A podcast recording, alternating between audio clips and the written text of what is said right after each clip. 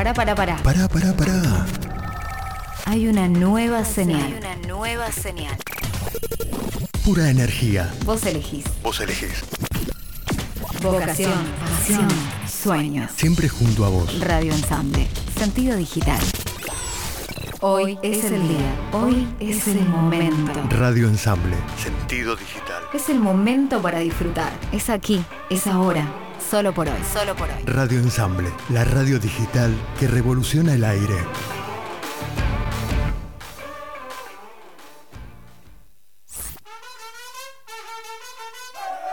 Ya comienza Cuervo Maníacos Radio, pensado por y para cuervos que llevan a San Lorenzo en el alma.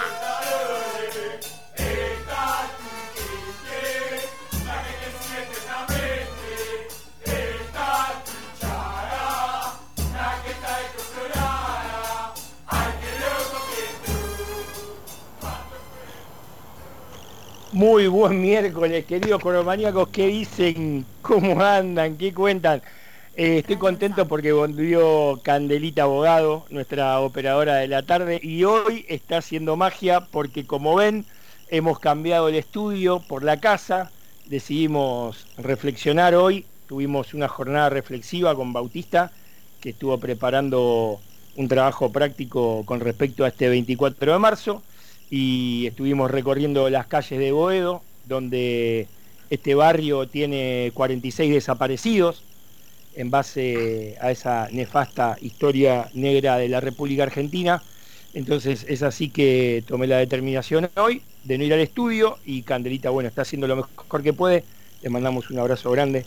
Y nada, conmemorando este día, San Lorenzo forma parte de esta historia porque el desaparecido 30.001 es nuestra Tierra Santa, venía La Plata en 1900, mal que le caiga a algunos socios de San Lorenzo que no consideran esto como tal, lo repudiamos absolutamente y no estamos de acuerdo bajo ningún punto de vista con ese tipo de conclusiones que se ha sacado. Al menos, diría Merkel, esa gente lo menos que merece es una, un breve paso por la prohibición de su libertad para poder tomar conciencia de lo que ha sido la historia negra de este país. Merkel y Alemania en sí, a toda persona que hable mal de, esa, de ese suceso, ese acontecimiento histórico que fue, eh, lo menos que hacen es darle una prisión cautelar. Y me encantaría que en este país alguna vez eso suceda porque no podemos traer a la memoria ni los dichos de una ex política como Laura Alonso diciendo que este gobierno que está hoy eh, rumbeando al país es peor que un gobierno de facto, ni tampoco podemos tolerar que haya gente hoy en la República Argentina que no considere esto, por lo menos desde respeto propio. Así que, nada, quería dar paso a esta pequeña editorial, conmemorar y saber de que todos los pibes que vienen eh, en este país creciendo tienen que saber eso. Y le agradezco al Colegio San Antonio de México y 33, donde nació San Lorenzo, hoy lo están haciendo con los pibes de séptimo, de sexto y de quinto, y bienvenido eso para el director eh, Tirelli, para Gabriel Cesta y para todo el equipo directivo y escolar de, del colegio. Así que dando paso a este miércoles, nefasto miércoles después de haber este, enfrentado al poderoso Aldo Civi de la mano de, de, Pintita, que dicho sea de paso estaría bueno analizar cómo sale jugando desde que asumió. Un poco de envidia tengo, tácticamente hablando, ¿no? Después todo lo demás no, pero bueno. Eh, ¿Cómo anda mi querido amigo Martín Coelho? ¿Qué dice? ¿Qué cuenta? ¿Qué tal, Pablito? ¿Me escuchas bien? Sí, perfecto. Desde que cambiaste, desde que cambiaste de proveedor, estás bárbaro. Mejor así entonces, un saludo también a toda la audiencia y haciendo referencia a tus palabras, adherirme a, a, este día tan especial para, para muchos. Lamentablemente no puedo, no puedo decir para todos, pero para muchos tan especial y, tener siempre eh, presente eh, y en la memoria los tristes acontecimientos de esta fecha. Pero bueno, dándole paso a lo más importante que hoy tenemos, que es San Lorenzo, y bueno, a lo que se viene en horas, que me dicen algunas fuentes, puede llegar a ser decisivo. Sí, es crucial para, seguramente para, para el cuerpo y alma de este director técnico, pero la realidad es que eh, está dividida la comisión directiva en cuanto a esa decisión. ¿eh? Te, lo quiero, te lo quiero ir adelantando porque eh, muchos coinciden en que estamos pagando cuatro de los seis últimos técnicos y, la verdad que sería, sería, sería una lástima ¿sí? volver por un quinto, pero bueno, todo, todo indica de que también vamos a jugar con eso justamente con quien tenemos del otro lado de, la línea de Skype, que es nuestro querido Juanpi Acuña. ¿Cómo anda Juanpi? ¿Qué decís? Juanpi. Ahora sí, estaba muteado muchachos. Muy buenas tardes para todos, para ustedes, para la audiencia del otro lado, en un día muy especial para el pueblo argentino. Me sumo a las palabras y también eh, vamos a estar debatiendo, hablando un poquito de eh, lo que fue la última actuación de San Lorenzo, eh, un partido por Copa Argentina a la vuelta de la esquina que, significa mucho para San Lorenzo, desde lo futbolístico y lo numérico eh, significa un montón, y cómo está de cara al futuro el entrenador, porque es claro el apoyo por parte de la dirigencia y el técnico está con todo pensando en Copa Libertadores. Así que eh, habrá que ver cómo plantea el equipo el día de mañana. Sabemos que la línea de 5 no va a estar. A San Lorenzo con línea de 4 le fue bien.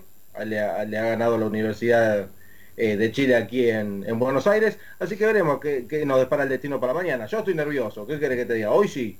Hoy siendo miércoles, faltando 24 horas exactamente, porque jugamos mañana a las 7 y 10 de la tarde. Son 7 y 10 eh, yo te digo que estoy un poquito ansioso, nervioso, porque la verdad que este San Lorenzo no convence, chicos. Este San Lorenzo, más que no convencer, duerme. De hecho, mis queridos amigos y colegas me han sacado una foto dormitando en el primer eh, tiempo alrededor de los 18 o 20 minutos. Es cierto. Eh, he dormitado unos 5 minutos y, la verdad lamentable para la clase de jugadores que tenemos, para el plantel tan rico y competitivo que tiene hoy el Club Atlético San Lorenzo Almagro, es una lástima de que uno no vea fútbol.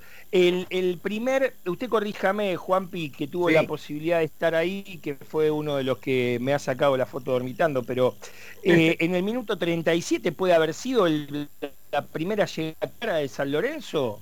Sí, sí, eh, por lo mediano de 35 minutos aproximadamente una llegada que tampoco yo te digo que es una llegada con riesgo de gol. Una llegada. Claro. Pisó el área. Tal cual.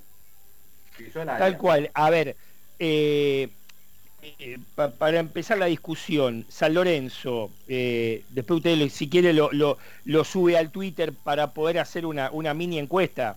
Dale. Los que tengan la posibilidad, ahora le pasamos los contactos, pero San Lorenzo, ¿Tiene que salir a jugar con línea de 5 o con línea de 4 mañana? Sería esa la pregunta, ¿no? Para que este, el cuervo maníaco del otro lado se decide, porque a ver, lo más importante es sostener el cero, ¿no? Después del medio hacia adelante, en los cinco cambios que nos puede plantear eh, la dinámica del encuentro, podemos encontrar por ahí una, una alternativa de ataque, pero creo que lo más importante contra la Defensa y Justicia, que también viene golpeado, ¿La línea de 4 es la adecuada o la línea de 5? ¿Le parece bien, Coelho, que lo saquemos en estos minutos, en estas dos horas? Eh, creo que sí, entiendo que, a ver, todos los planteos se tienen que realizar de acuerdo al oponente y, a la táctica o esquema que utilicen. Eh, lo del último partido me pareció una barbaridad, jugar con una línea de 5 ante un ante un rival eh, en los papeles inferior, siendo local, con la necesidad de ganar.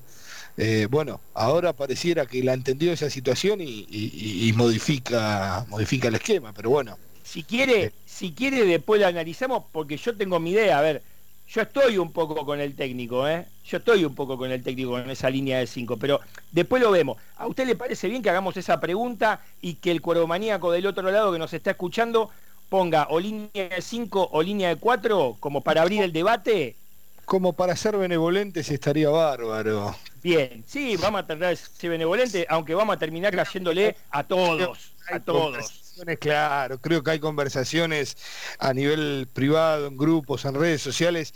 Está muy enojada la gente de San Lorenzo. Totalmente de acuerdo, totalmente de acuerdo. Juanpi, tirame las redes, tirame los contactos, tirame qué, cuál es la pregunta que vamos a llevar adelante en el día de hoy y ver cuántos se suman, porque también es un feriado, no creo que haya mucha gente del otro lado, pero sabiendo que tenemos una información bastante candente para poder brindarles, seguramente se van a enganchar. Dígame, querido amigo.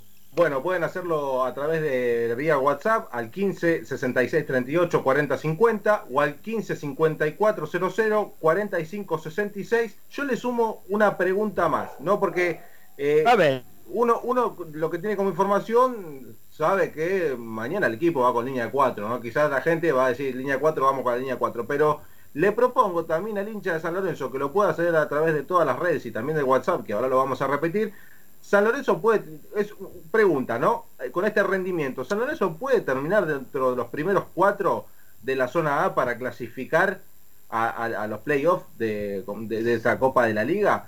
Eh, yo creo que también es un tema, porque hasta el partido con Aldo Civi, San Lorenzo estaba a cuatro puntos de ingresar cuarto. A ver, y creo que ahí viene el tema de debate importante, ¿no? Era un partido que en el eh, juego vos no podías ganar tranquilamente, optaste por una línea de 5, no te funcionó, perdiste y te alejaste cada vez más de las chances y, el campeonato tampoco se va pagando para San Lorenzo. Creo que otra derrota en el campeonato le sería lapidario. Así que agrego esa, esa pregunta también. repetimos el WhatsApp. 15 66 38 40 50 o 15 54 00 45 66. También lo pueden el Twitter, el Twitter lo tenemos el Twitter es, ah, sí, ya está la encuesta subida. Arroba cueromaníacos. En Instagram, arroba... No, no, no, no, no, no, no. Arroba cueromaníacos 1. Somos los uno. Correcto, perdón. Eh, ah, no, no, el 1 el uno no se me lo olvide porque la gente pone cueromaníacos, por ahí le manda un Twitter, a saber a quién, a Cadorna.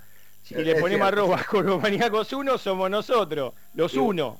Sí, sí, claramente. La gente pone Cuervo Maníaco, ya aparecemos, pero es Cuervo Maníacos 1, claramente, porque somos el único programa partidario de San Lorenzo con el nombre de Cuervo Maníacos. Después en Instagram, Cuervo-Maníacos y en Facebook también en Cuervo Maníacos Radio. Le dan me gusta a nuestra página de, de, Facebook y nos pueden ver por ahí. Y estamos en vivo saliendo por nuestro canal de YouTube, que es Cuervo Maníacos Radio, así que se mete y nos pueden ver, están hermosos. Muy y si no también, y si no también pueden bajarse la app Radio Ensamble desde el Play Store, desde el celular que tenga Android.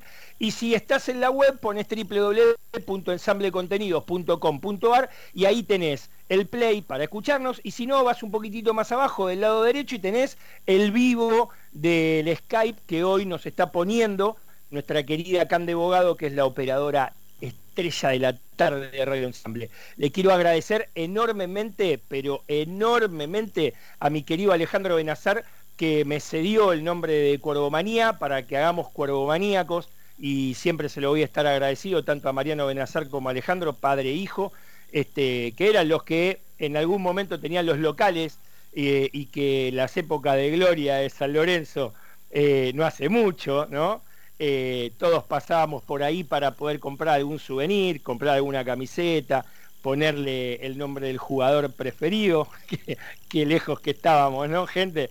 Pero bueno, ahora sí tenés que poner el de, el de un ídolo, te quedás con Torrico y ya está, no hay más nada, muchachos, no hay más nada. Hemos perdido un poquito la mística, pero bueno, en algún momento la vamos a recuperar. Eh, volviendo al tema... Avenida La Plata. ¿Cómo, cómo? Tiene telaraña la estampadora en Avenida La Plata, en el local de Avenida La Plata. Es eh, bueno, ya no está, en ese lugar ahora está el área de spinning y, hay un área lúdica también para, para, para, los socios que vayan ahí a la sede.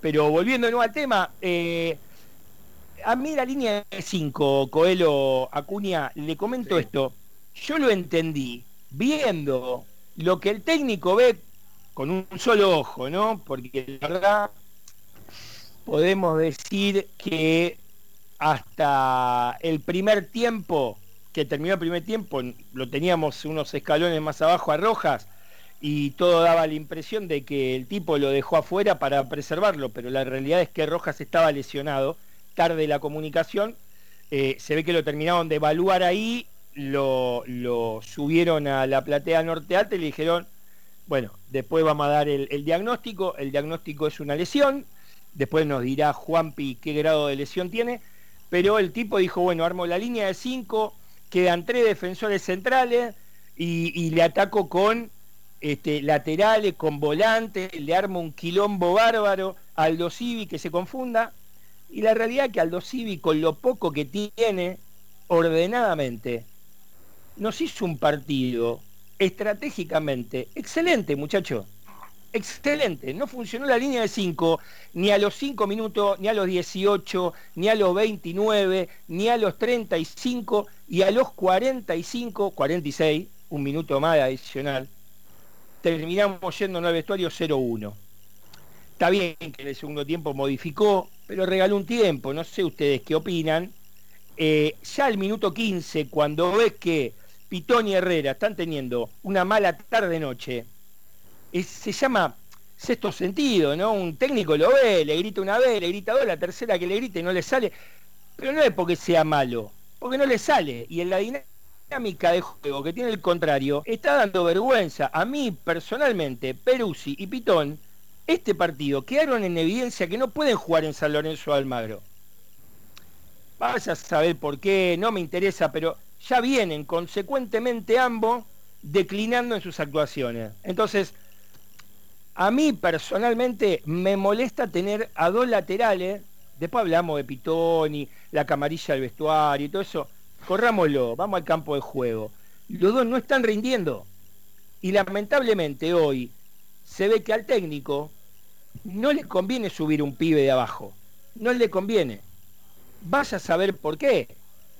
Rojas, Herrera y de ahí para abajo no quiere subir a nadie o no le dejan subir a nadie, o no tiene ganas, será un poder de análisis de lo que viene porque estos dos jugadores ya están, están calando hondo en el fastidio de, todo socio, hincha y simpatizante de San Lorenzo. ¿Es así, Coelho?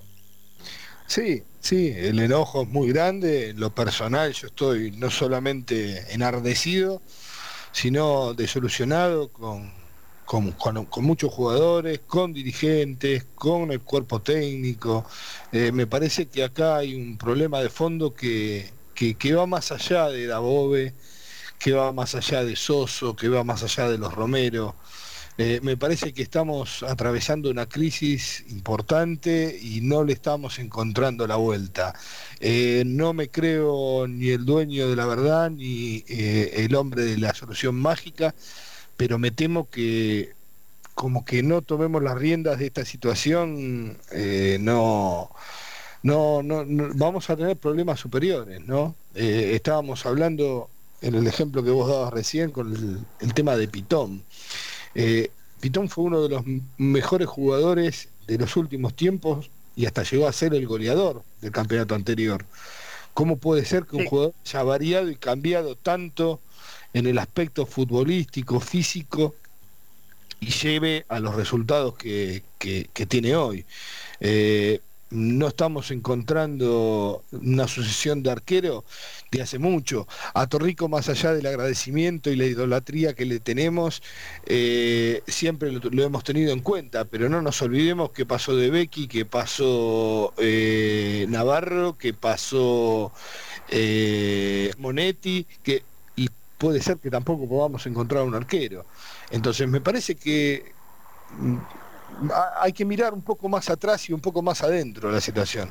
Yo obviamente, como enfermo sanlorencista, siempre voy a querer que gane, pero si algún día tengo la opción de elegir una derrota para San Lorenzo, quiero que sea eh, con juveniles, con juveniles, con la cantera, con jugadores propios y no una banda de forajidos que vienen a hacerle un agujero económico al club descomunal. Entonces me parece que son situaciones que va más allá de un técnico. Yo lo dije en un comienzo, eh, a mi Dabove no me gustaba con el perfil, en un principio por eh, información que estuve recabando y cosas que estuve viendo, parecía como que iba a traer ahí de nuevo al plantel, pero pasaron cinco fechas y, y, estamos en las mismas condiciones por las cuales se lo criticaba Soso. Entonces, ¿qué pasa? Que siguen pasando los técnicos y San Lorenzo no levanta. ¿Qué son los técnicos? ¿Son los jugadores? ¿Son los dirigentes? ¿Qué es lo que está pasando? ¿Qué está pasando en San Lorenzo? Y eh, vamos a ver qué nos dice Juanpi. ¿Qué dice Juanpi usted? cuántas preguntas que hizo Martín y cuántas ¿No? se pueden y cuántas no se pueden responder, ¿no? Eh, a ver, ¿por dónde arrancar? No sé si, meterme en la parte política, que la verdad hay muchísimo en las últimas horas, o, hablar en cuanto a, lo futbolístico, que es lo que nos trae en este primer bloque.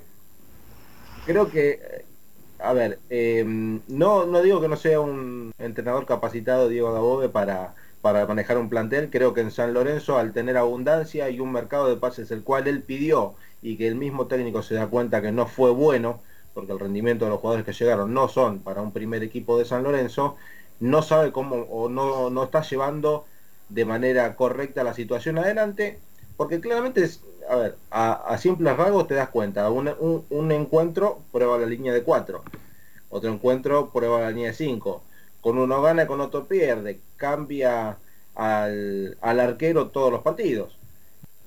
Creo que, está bien, los equipos se van de atrás para adelante, es importante que no te conviertan, pero también tenés que llegar a convertir, porque si nosotros miramos los números de este torneo, con Diego Dabove como técnico, y San Lorenzo tiene un promedio muy bajo de, llegada de gol al arco rival, y, y está bien, está bien, eh, el fútbol la cosa es que no te metan gol para no perder, pero también la tenés que meter para poder ganar.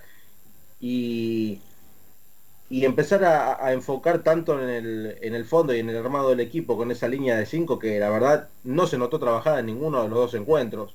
En ninguno de los dos encuentros se notó trabajada, porque si vos tenés un trabajo durante la semana o con una idea principal, si vos me decís que el técnico llegó a San Lorenzo con la idea de la línea de 5 y trabajó tres meses con la línea de 5, está perfecto, podemos criticar muchísimas más cosas, pero si, si vos querés apostar a eso, tenés que trabajar en los tres centrales, que hagan un buen trabajo abajo y que los laterales suban y que sean incisivos y que ataquen y que se conecten con los volantes, que creen juego también si pueden, eh, sabiendo que tenés bien aceitado el sistema. Y eso no lo tienen aceitado. Eh, sufre mucho otra vez en el mediocampo. Claramente nosotros creíamos que la llegada de Jason Gordillo, que ahora está lesionado claramente, iba a salvar las cosas. Y yo no sé si la va a salvar cuando esté al 100% de nuevo, eh, siguiendo por este ritmo de, juego. Eh, la gente pide a Oscar y Ángel Romero como titulares en San Lorenzo. Si vos no los juntás a los jugadores, a los hermanos, eh, no, no, gravitan en el campo de juego. Son Ángel es más, más de llegar al arco, pero Oscar por momento desaparece totalmente. Y esto es lo que lo hace borrar del primer equipo para mañana. Pero al mismo tiempo me pregunto, ¿qué hizo Jalil Elías para llegar hace menos de dos meses a San Lorenzo y ser titular indiscutido en ese medio campo? Hay muchas preguntas que, el técnico, aparte en conferencia de prensa, después de los partidos, está bien, es la mirada de él, se respeta, pero ve en algunos algunos rendimientos que el hincha de San Lorenzo, nosotros como periodistas que analizamos, que vemos la situación, no estamos viendo el mismo partido y se encasilla con eso. Eh, por eso decía que el, partido de mañana de San Lorenzo es importante. Es importante porque seguís en un torneo que te da un cupo a Copa Internacional. Eh, podés enfrentarte a Tigre o a Independiente si pasás mañana a Defensa y Justicia, que también es algo importante, y pensar en la Copa Libertadores. Eh, el técnico el otro día en conferencia de prensa, imagino, imagino que fue un fallido, ¿no? O, está tan perdido que dijo que vamos a jugar contra San Pablo, no, vamos a jugar con el Santos. Por eso, dijo, si pasamos San Pablo, eh, estamos, estamos complicados, sí, vamos a jugar con el Santos. Pero hay que enfocar mucho, muchísimo trabajo. Yo creo que la línea 5 no sirve para nada. Así sin trabajar no sirve. Eh, a ver, mi, mi, idea es preguntarte esto, ¿no? Más allá de que coincido plenamente en tu análisis, más allá de la situación en cuanto a que no practicó cuando hay estoy escuchando como un eco puede ser no por acá acá llega bien eh soy yo entonces Cande a ver ahí Cande me va a escribir seguramente se había mucho eco Ahora A ver ahora. Ahora perfecto. Ahí estamos, ahí estamos. Eh, gracias, Cande. Eh, escúchame, eh, más allá de que no se practicó todo, yo hago esta pregunta. Último minuto del primer tiempo. un tiro libre, ¿sí? Sí. El arquero tiene que posicionarse en ese lugar para poder recibir ese gol. Pregunto yo, a ver, díganmelo ustedes, porque a mí me dejó atónito. Yo creo que tiene mucha responsabilidad el arquero en el, en el primer gol. Eh, me parece que mm, eh, hace un movimiento de más queriendo salir a cortar un centro que tampoco iba a salir a cortar. Entonces eh, lo sorprende seguramente la decisión, pero creo que un arquero con, la experiencia ya de, de Monetti debía prever que, que la pelota podía ir al arco. Es más, si uno mira, lo, mostraron en el entretiempo del partido, si uno mira el antecedente del jugador de Aldo Civi, ya viene haciendo goles de tiro libre, entonces eh, ni siquiera está estudiado el rival. Eh, no, sé no sé si es una falla de los entrenadores de arquero, no sé si es una falla del arquero, pero seguimos encontrando problemas técnicos que deberían, es lo mismo que te vengan a patear un penal. Eh, o, vos jugás contra un equipo y, tenés que tener evaluado quién, quién es el pateador de ese equipo y cómo patea. Ahora, no sé si es responsabilidad del arquero, no sé si es responsabilidad de, la parte de, entrenadores de arquero que hagan los hablemos, hablemos, hablemos solamente de la parte profesional individual del arquero. Yo le hago una pregunta. A ver, vuelvo de nuevo a esta realidad porque no tuvimos nosotros tema, me ha tocado de oído, vamos a prejuzgar. Pero la realidad que a mí me concierne hoy. Es decir, si nosotros cuando jugábamos, no sé, en los juveniles y teníamos que jugar contra Brown de Adrogué y hubiéramos tenido la capacidad de tener videos, de tener herramientas para poder... No lo hubiéramos hecho ahora. El, arquero del primer equipo de San Lorenzo Almagro con 10 años de trayectoria, como Monetti, arquero campeón del fútbol argentino con Lanús, que tanto recuerda cada vez que se da una efeméride de esa, ¿no? Que dicho sea de paso, estaría bueno para darle una linda, una linda cagadita a pedo, ¿no? Porque está en San Lorenzo, todo bien, pero no corresponde. Cierro paréntesis. Tiene la posibilidad de poner en el Google, ¿eh? Aldo Civi de Mar del Plata, Liga Profesional de Fútbol 2020-2021, goles. Y le van a pasar los 12, 14, 16, 18 goles que hizo Aldo Civi. No los puede mirar, no los puede mirar. Él solo, por motus propio, de profesional, que no le echemos la culpa a Juan Carlos Docabo, no le echemos la culpa al asistente de arquero que tiene Docabo, eh, el cuerpo técnico de Abobe, perdón, porque Docabo es del club, ¿sí? No, no, estaba echando culpas, digo, por ahí eh, puede ser un... No, no, no, no, no, amigo, no, no, no estoy hablando de las culpas, no, te pido mil disculpas si se interpretó así, no, no fue mi intención. Pero digo, podemos preguntarle desde el ayudante de campo de Dabobe, que es el, que, el central que jugaba Riboneto, Riboneto, de, el, 6 que era de Lanú, eh, de él para abajo le podemos preguntar todo, pero todos no pueden mentir incluso. No pueden decir, sí, no, lo vimos, sí, no, lo vimos, zaraza, zaraza, zaraza. Ahora, el arquero propiamente, desde su condición profesional, un miércoles, sabiendo que juega un domingo a las 18.30, un miércoles a la noche en su casa, en vez de estar mirando boludece, poner eso y mirar, ah, mirá, ¿quién le va a pegar? 34, 34 le pega abierto, pum, ah, y va, se arbe, y esa no me la como ni en pedo. ¿Me entendés? O sea la, famosa definición de penales que tuvo la selección argentina con Alemania. No sé si la recuerdan, los famosos papelitos en la media. Claro. Bueno, ahí, hay trabajo, ahí donde se ve el trabajo. E, e, insisto, y sin echar culpa, del arquero, de que los entrena, del que se encarga de la parte de video, de video educativo, no sé de quién, pero ahí ves, trabajo. Eh, San Lorenzo no está teniendo una jugada elaborada es Tal cual. la pelota para adelante y con Soso había, ¿eh? Con Soso había jugadas elaboradas, ¿eh? había, había dos o tres, si, si, si me permite mi querido amigo Acuña, eh, me vas a ver corroborar o no, pero había tres o cuatro, había mínimo de jugadas preparadas, donde podía salir bien, podía salir mal, Ok, pero ¿en dónde está el problema entonces? Es falta de trabajo, es falta de voluntad, no hay actitud, no tienen ganas, hay problemas salariales.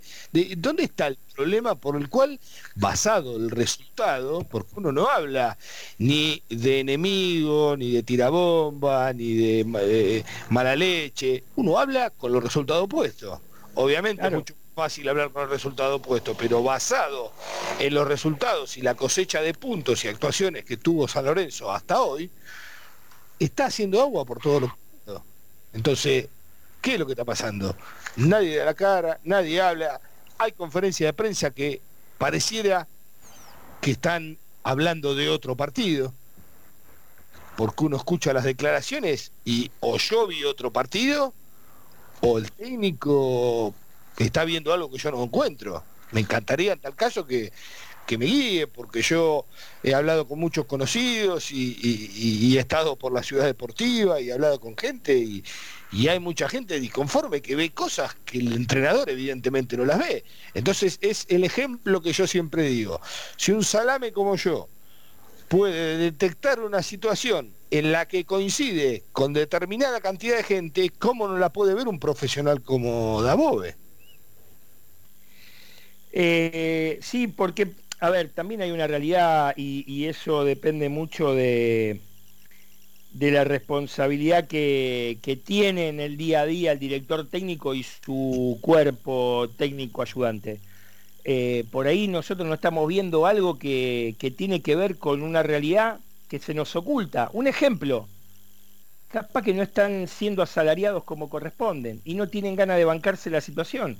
Yo le quiero volver a, comentar esto, que se lo dije hace dos programas atrás, pero Senesi, y esto lo decía Mariano Ortega, al cual le mandamos un abrazo y seguramente se debe estar incorporando en estos minutos al programa, yo les comentaba que Senesi, primer día del levantamiento de la feria, primer día de febrero hábil, inhibió las cuentas del Club Atlético San Lorenzo Almagro por el 15% que tenía de su eh, transferencia al fútbol holandés. Y analizando, ¿no? Sentados en la nave, en la parte externa de la nave, digamos, yendo a Perito Moreno, hablamos entre cinco hinchas barra periodistas barra dirigentes, eh, que se les tornó costumbre. Y, y, de hecho, los boludos de Twitter, entre paréntesis y haciendo alusión a Mariano de la Fuente, al cual le mandamos un abrazo, que antepuso ese sobrenombre, los boludos de Twitter, empezamos a ver cómo Gatoni se empezó a mercenarizar. ¿No? Este partido lo vemos como un mercenario por el codazo que dio, totalmente fuera de lugar. Vaya una reprimenda para Gatoni, eso no se hace, y más sabiendo que viene de ser bicampeón de reserva y esas actitudes no se le vieron jamás, por eso uno puede decir que está entrando, digamos, en la mesa chica del vestuario. La realidad, muchachos, es que eh, los antecedentes que ya trae esta comisión directiva, alargando los tiempos y periodos de pago, porque también hay una realidad, no nos olvidemos, cuatro años de crisis gubernamental con el macrismo, el dólar que subió intempestivamente en los últimos dos años, no nos olvidemos de eso, Tengamos en cuenta que el gran ejemplo fue el básquet, cuando Tinelli se tuvo que sentar a hablar con Penca y con Mata y explicarle a todo que lo que había firmado un mes atrás con el dólar, un ejemplo, a 80, no lo podía pagar a 130 y quedaban solamente 10 días y faltaban 3 días para el cierre del mercado de pase del básquet.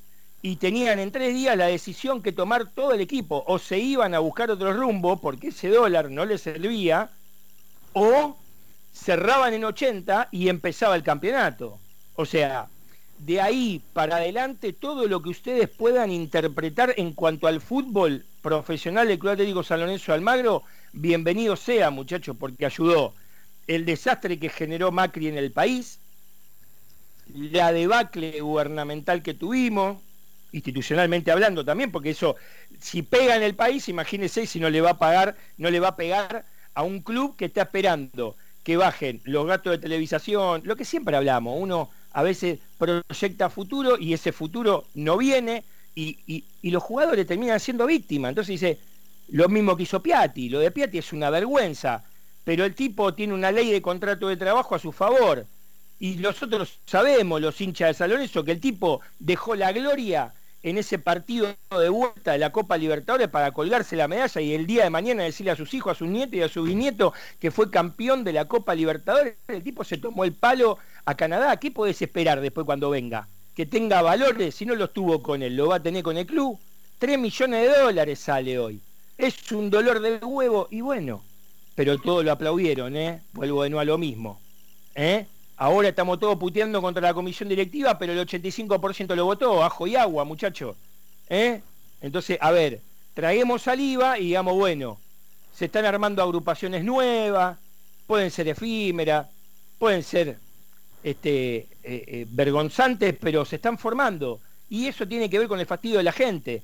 Entonces, vamos a entenderlo, los jugadores puertas adentro seguramente eh, no están cobrando, porque no está cobrando nadie no está cobrando nadie, todos están cobrando atrasado, es un desastre esto, la pandemia nos está dejando a nivel mundial en pelotas, pero de ahí a ir a menos en una cancha de fútbol, ver trotando a Pitón como si viniera, no sé, como si tuviera a la mina de Baywatch ahí a medio metro y el chabón sacando a pecho, viste, viniendo, trotando, a mí me exaspera, muchacho, ¿qué quiere que le diga? Pero el tipo dice, no me pagan, juego hasta donde doy, no voy a ir de más, no me voy a lesionar, no me voy a quebrar, porque mi porvenir capaz que dentro de tres fechas está en el fútbol europeo. ¿Y es así o estoy equivocado, Acuña? No, no, no estás equivocado.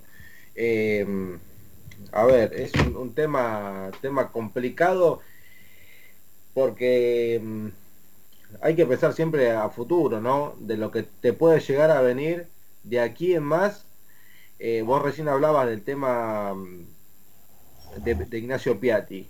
Eh, hoy por la mañana eh, recibí la noticia de que el Benevento le gustaría ejecutar la cláusula que tiene el CSK para la compra de, de, de Gaich. a San Lorenzo le puede quedar un número que no es para nada bueno. y vos sabés que esa plata que te puede llegar a entrar, más todo el resto de la transacción, que hiciste por, por Adolfo Gaich para venderlo, ya lo tenés comprometido con deudas de, de exjugadores, técnicos que todavía seguís pagando, primas que debes del, actual plantel, que yo, a ver, pregunté y me, dijeron que, que, en cuanto a sueldos están al día, pero está faltando la parte de las primas a los jugadores y es totalmente algo falaz que digan que por, por esa deuda los jugadores están yendo para atrás. Yo te digo la verdad, yo no veo que eh, haya una, protesta dentro del campo de juego. Sí que hay jugadores que están arrastrándose, que son horribles, que no pueden pero cómo, Pero ¿cómo no es una manera de protesta, Cuña? Discúlpeme, usted es un amigo, usted ve mucho fútbol. ¿A usted le parece que la displicencia que tiene, cómo puede ser? Mire, yo le voy a comentar dos situaciones y ustedes después la recordarán conmigo, se reirán, lo encontrarán medio absurdo, pero yo, el cambio de cara que generó Julián Palacios el otro día, los 10 jugadores que estuvieron en el segundo tiempo, me hizo acordar a cuando entró en, en su tercer partido, en un segundo tiempo, no me acuerdo con quién, Merlini, que lo agarró Ortigosa Merlini corría para todos lados, estaba pim, pum, pum, hasta que en un momento, en un corner, no me lo olvido más, se le acerca Ortigosa y le habla al oído y le dice, nene, nos estás exponiendo a todos. Porque el equipo daba lo justo y necesario, vaya a saber por qué. ustedes, ustedes me siguen, un partido en que Merlini jugó de volante, jugó de lateral, jugó de media punta, jugó de centro delantero el pibe, no sé, me acuerdo si tenía el número 41, qué número tenía, pero todo el mundo quedó embelesado con Merlín. era la tercera vez que entraba, había tenido 25. El pibe corría, era pi, pi, pi, Y lo agarró Ortigosa y le dijo, no, nene, no, estás equivocado. No pasó en este caso con Julián Palacio, porque Julián Palacio viene del club, viene de los juveniles, ya estuvo el año pasado formando durante muchísimo tiempo parte del plantel profesional y seguramente nadie en los 45 minutos de ese segundo tiempo le dio el cuero para decirle, Julián, no nos exponga, pero que un jugador entre y exponga a todo el equipo, yo me remonto al año 2015 si o 2016, si no me equivoco. Cinco años pasaron. Y la decadencia que tuvo San Lorenzo hay hoy a nivel plantel profesional, cada vez peor. Y ahí le tengo que caer nuevamente a la Secretaría Técnica, ¿eh?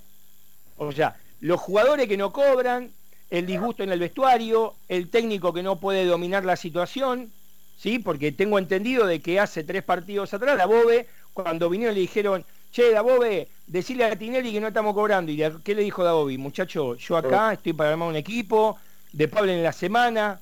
¿Qué pasó? ¿Fue así o no fue así? Sí, sí, fue así, es cierto. El técnico Entonces, sutilmente se abrió. ¿Qué pudo mejorar de hace cuatro partidos a la fecha? La displicencia de estos jugadores cada vez peor. Entonces, seamos honestos. A ver, ahí no, ahí yo, permítanme, esta es una apreciación propia, lo digo yo, Pablo Cerante, Después, confrónteme con quien quiera. Yo a los únicos que veo bajar en lo inmediato en estos últimos tres partidos mediante el enojo es a los dirigentes. Los dirigentes bajan y se meten al vestuario. No sé si están en la antesala del vestuario tomando mate, no sé si están cagándose de risa, pero que bajan apurado para ir al vestuario, supuestamente para ponerle los puntos, yo nunca lo vi, ni al Beto Acosta ni al Pipi Romagnoli bajar de esa manera, ¿eh? Permítanme decirle pero hasta hace tres partidos atrás, en el lunch, era lo primero que estaban ahí con los sanguchitos en el segundo tiempo. Bien merecidos los tienen, por supuesto. Pero ahora, vamos a decir la realidad, Leandro Atilio Romagnoli está perdiendo la idolatría que tiene en San Lorenzo en base a estas paupérrimas decisiones que tiene o sumisiones.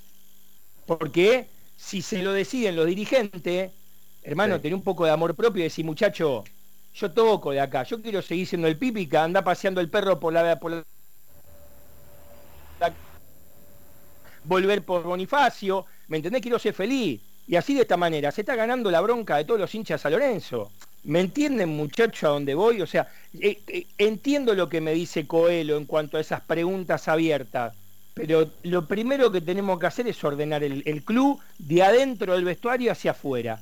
Y la comunicación también tiene que ver con eso. ¿Se entiende? Porque no estamos comunicando bien, porque estamos siendo un desastre en cuanto a lo institucional, y la verdad que no está tan mal.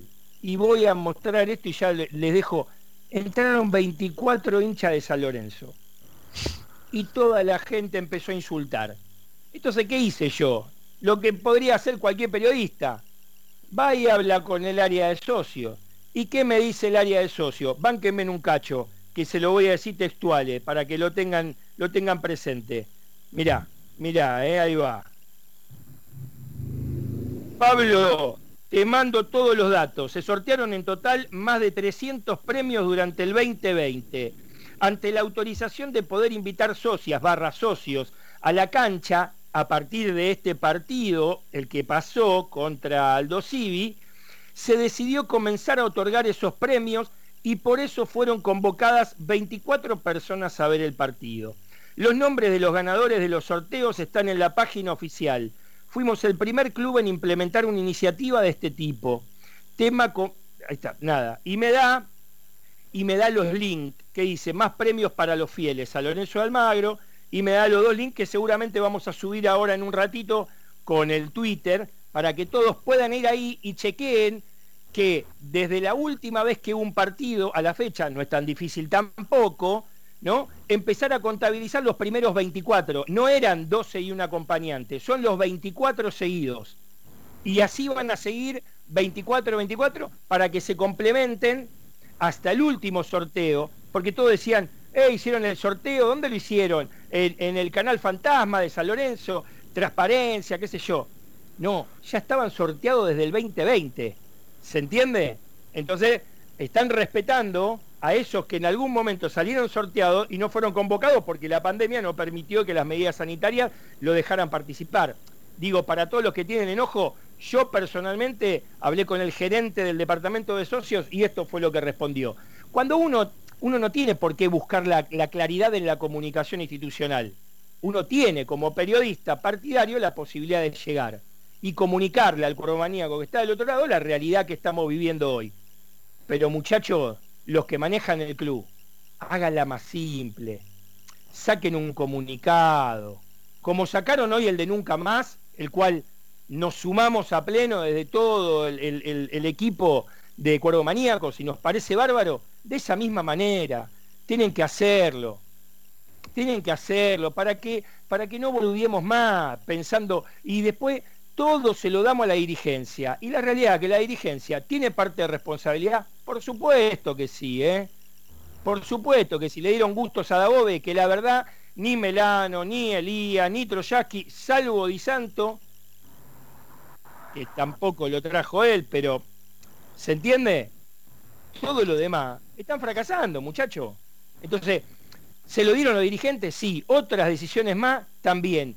Que se hagan cargo y responsabilidad de eso. Ahora, no le tiremos toda, no le tiremos toda. Saloneso dentro de todo está haciendo las cosas bien. Pero ¿qué pasa? No se comunican, no se comunican. Eh, ¿Qué hora es? 19.51. ¿Qué tiene para opinar de, lo que acabo de decir, Coelho? Porque lo noto medio en incertidumbre, ¿no? Hizo unas preguntas abiertas que... Me estás, bueno, la idea era justamente que se amplíe el debate y, escuchar lo que pensaban, ¿no? Me está llegando mucha gente que nos está escuchando y, comentarios y opiniones de... Tire, tire, tire, tire, yo tengo acá también enojados porque no, no, no se encuentra la vuelta desde lo económico, no se encuentra la vuelta desde lo futbolístico, no se encuentra la vuelta desde el trato al socio. Yo en el transcurso de esta semana estuve bastante por la ciudad deportiva y vi cosas que, lamentablemente apenan, ¿no? Estuve muy cerca de, del fútbol infantil y vi situaciones que uno hay veces no, no, termina de entender eh, por qué ocurren y, bajo qué circunstancias eh, proceden algunas personas eh, para que ocurran. ¿no? Hoy el club veo más policía o, gente de seguridad que empleados del club. Yo no sé si esto será una nueva modalidad o estará relacionado con algún tema de seguridad, pero con voz de mando como si fuesen ellos los dueños del club. Sí, tiene, tiene, tiene que ver eso, Martín, te explico. Tiene que ver con la cantidad de gente que puede estar dentro de las instalaciones del club que tienen autorizadas por el gobierno de la ciudad con las medidas sanitarias correspondientes. Eso también lo averigüé. Entonces, ellos están con el tema de barbijo, con el tema de los cuidados, con el tema de la distancia, con el tema de, de la gente que entra por Ciudad Deportiva y por Varela, ¿sí? porque hoy todos los deportes federados están con las actividades, si bien eh, comprimidas o, minimizadas, ¿sí? en grupos de, no sé, en vez de 30, de 15, eh, la dinámica hace que el que termina se tenga que ir, no pase por el vestuario. No, no, es un tema bastante complejo y por eso tiene que estar la seguridad privada que hoy tiene San Lorenzo a disponibilidad. No, no, no. No es porque de ahí a que sea autoritario tiene que ver un poco también por esta desobediencia que tenemos nosotros de sentir al club como parte de nuestra vida. A mí me pasaría lo mismo que a usted, Coelho, le digo la verdad. Eh, lo mandaría a cagar diciendo, eh, pero vos, ¿qué te pensás? Pero los tipos, la verdad, tienen una función y tienen que cumplirla porque si el día de mañana viene una auditoría, caen lo del gobierno de la ciudad y ven que hay algo mal, te cierran el club y no tenés ingreso económico porque esa gente no empieza, no, no sigue pagando el deporte federado que está realizando. No, no, pero eh, sin entrar en detalles, por eso no quería tampoco explayarme demasiado en el punto. A lo que voy es, eh, eh noto una, un salvajismo, una rebeldía dentro de lo que es San Lorenzo que, que que no sé por qué está ocurriendo, los medios partidarios no son tenidos en cuenta como corresponde, se le da demasiada prioridad a los medios nacionales cuando muchos de ellos lo único que hacen es maltratar y, burlar a la institución. Entonces, eh, me parece que hay cosas que se están manejando mal desde lo institucional, desde lo dirigencial, desde lo económico, y se ven las repercusiones. O sea, cuando vos haces las cosas mal en una gestión, eh, a la larga o a la corta los problemas aparecen. es imposible, bajo una mala administración, que los resultados sean óptimos.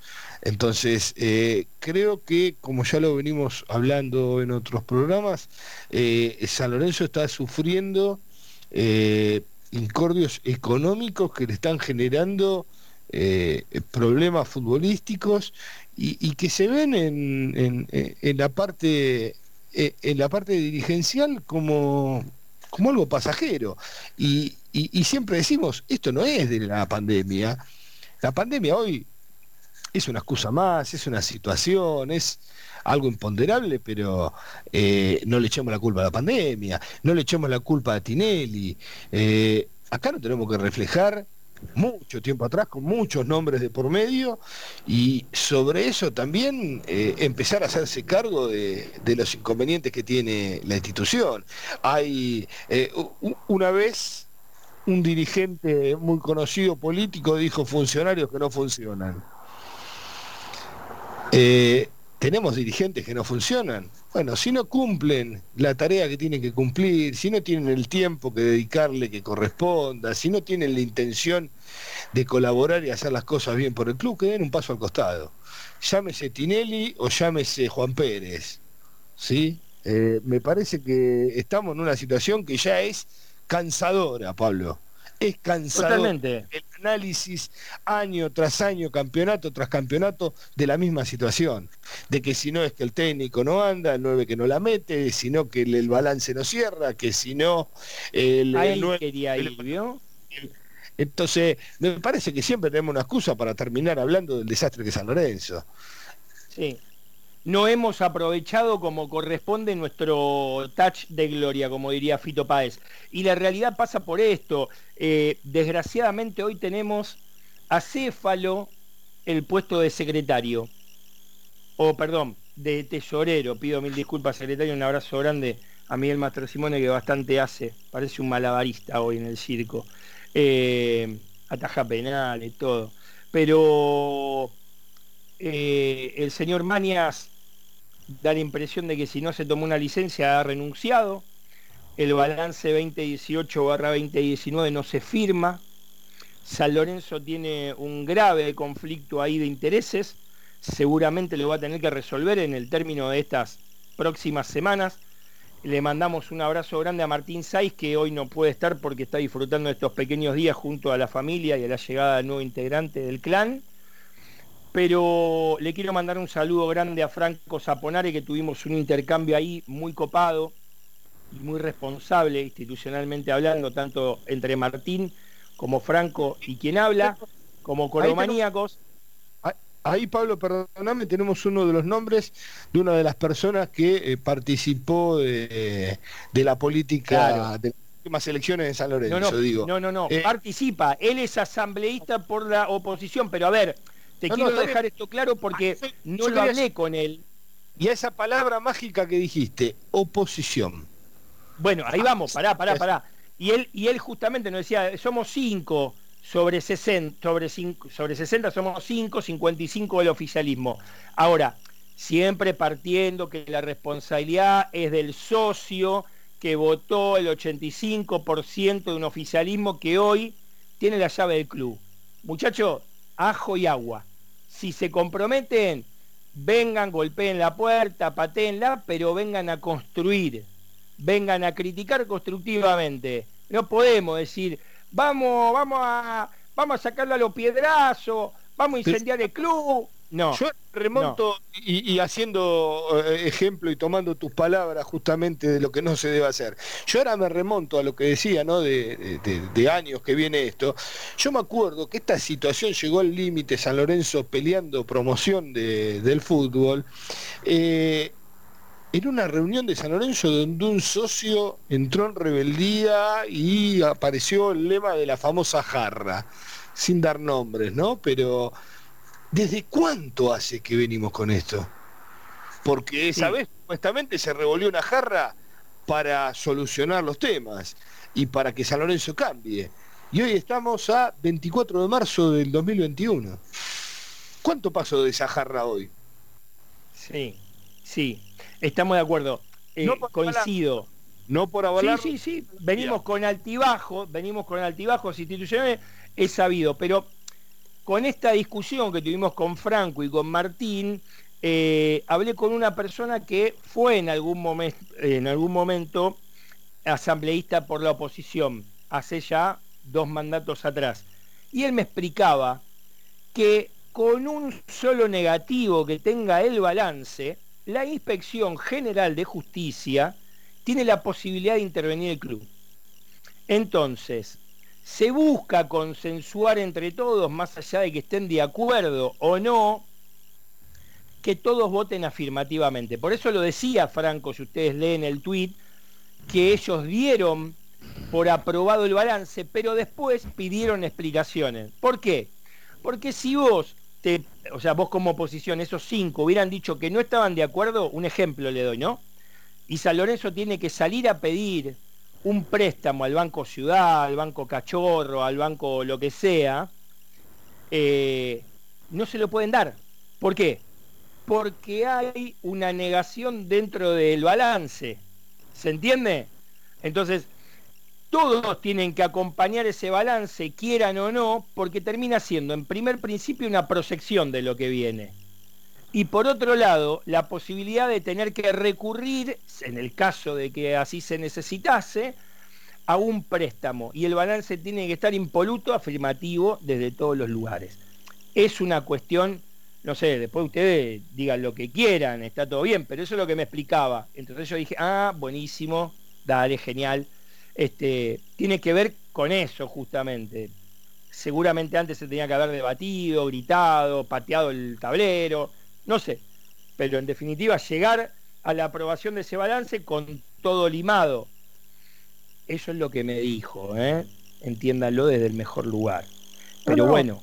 No, no, no, yo no pongo en telejuicio declaraciones o, información en off. Eh, el tema es, volvemos a la discusión de siempre, no hay no hay transparencia, no hay información, no hay comunicación, eh, eh, las cosas no están bien y pareciera que juegan al, gato y al ratón. Y hoy se está hablando de un Marcelo Tinelli Nafa, cuando no está pudiendo manejar San Lorenzo. Entonces, eh, ¿por qué el presidente no sale a explicar la situación, por qué los dirigentes no salen a explicar el balance, por qué los jugadores no salen a hablar con los medios, por, por qué todo es tan difícil. Sí, es difícil, pero bueno, eh, son incertidumbres, son incógnitas que nos van a quedar a medida que se vayan dilucidando con este, las declaraciones de los protagonistas. Llámese Secretaría Técnica, llámese Cuerpo Técnico, llámese jugadores y llámese dirigentes. Si eso no, no eh, eh, traspasa las, las bambalinas, nosotros tengan en cuenta que no podemos acceder absolutamente a ningún lugar y que estamos tocando de oído todos. Imagínense que a, Marcela Nicolau del área de prensa le deben llegar 150 preguntas y una más pedorra que la otra, ¿no? Porque yo le voy a preguntar, eh, Dabobe, ¿me puedes decir para qué carajo pusiste una línea de 5 contra Aldo Civi sabiendo que Pitón, eh, Pitón y Herrera son un desastre? ¿Se la puedo dar? Sí, pero ya de, ella después con el resultado opuesto en esos 10 minutos tiene que elegir 5 preguntas, las menos insidiosas y las más amigables que tenga. Es una cagada la conferencia de prensa, por supuesto, pero hasta ahí llegamos. ¿Se entiende? Hacer una pregunta chota y ahí estar a la buena de Dios si va a salir al aire para que te la responda desde la manera más desde la ingenuidad más absoluta. Eh, cualquier técnico, eh, sea Dabove, sea Soso, sea Almirón, sea Van Basten, lo que fuere. Hoy estamos en una situación que desde los medios partidarios no nos bajan una sola línea. Eh, Cande, vamos a la tanda, vendemos. Ahí cierra Coelho, cierra Coelho. No, te dejo la bomba para el próximo bloque.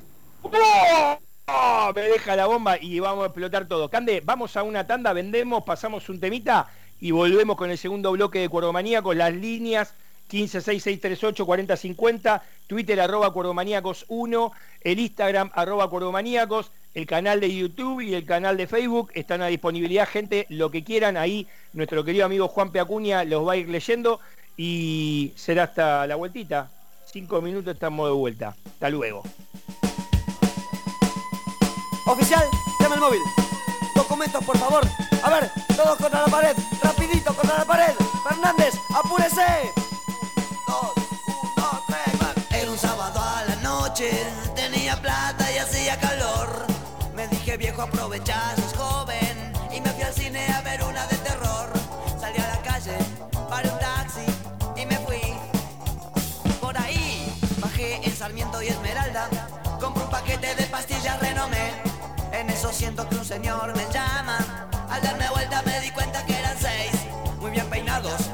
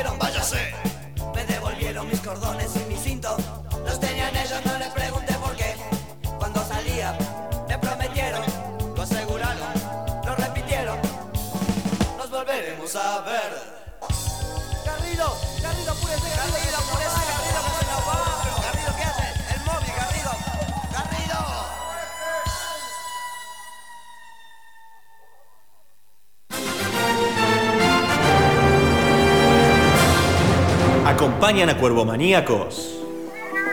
Tu mundo no se reduce a lo que escuchas. Sino lo que sentís. Mentira, manipulación, Negación. violencia.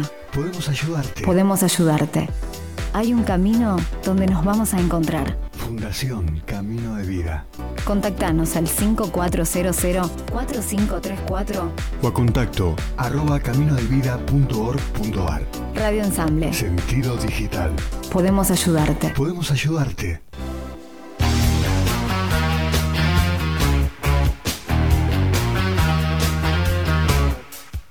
Lava autos, qué bueno. Lavado de carrocería, motor, chasis, limpieza de tapizado y tratamiento de tiling. Estamos en Corobara 2601, esquina Alvear, La Tablada. Lava autos, qué bueno.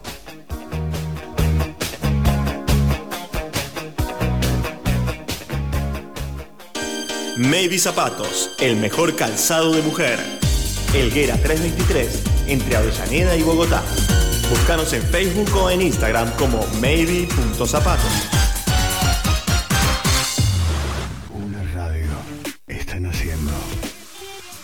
Una nueva señal están haciendo. Profesionales con convicciones. Política, deportes, deportes. Noticias. Música. www. .ensamblecontenidos.com.ar Radio Ensamble. Sentido digital.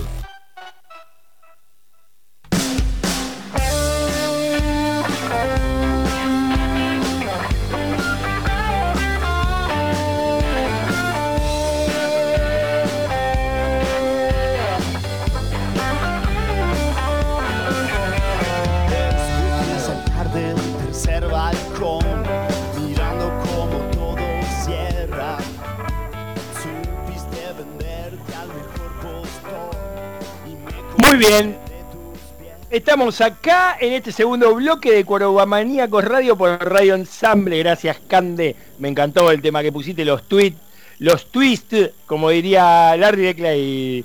¡Los tweets! Eh, un abrazo grande a Toti Siliberto y a Fer Ramírez, a Johnny, el gran productor general que tiene hoy Ensamble Contenido, y a la directora ejecutiva, a Vanessa Manes. Gracias por darnos este espacio. Che, Coelho, ibas a tirar una bomba ahora. ¿Es una bombita? ¿Es una bomba neutrónica? ¿Es una bomba...? Es una bomba. Estoy tratando ahora, en este momento, de, confirmar las fuentes. bueno, mientras que vos la confirmás, escuchá. Confirmar con las fuentes. Ahí está eh, eh, lo correcto. Estoy yendo a conformar con las fuentes, pero me dicen que muy pronto, muy pronto va a haber cambios dirigenciales en San Lorenzo. Se vienen renuncias, licencias, pero va a haber cambios importantes. Y está de primera línea.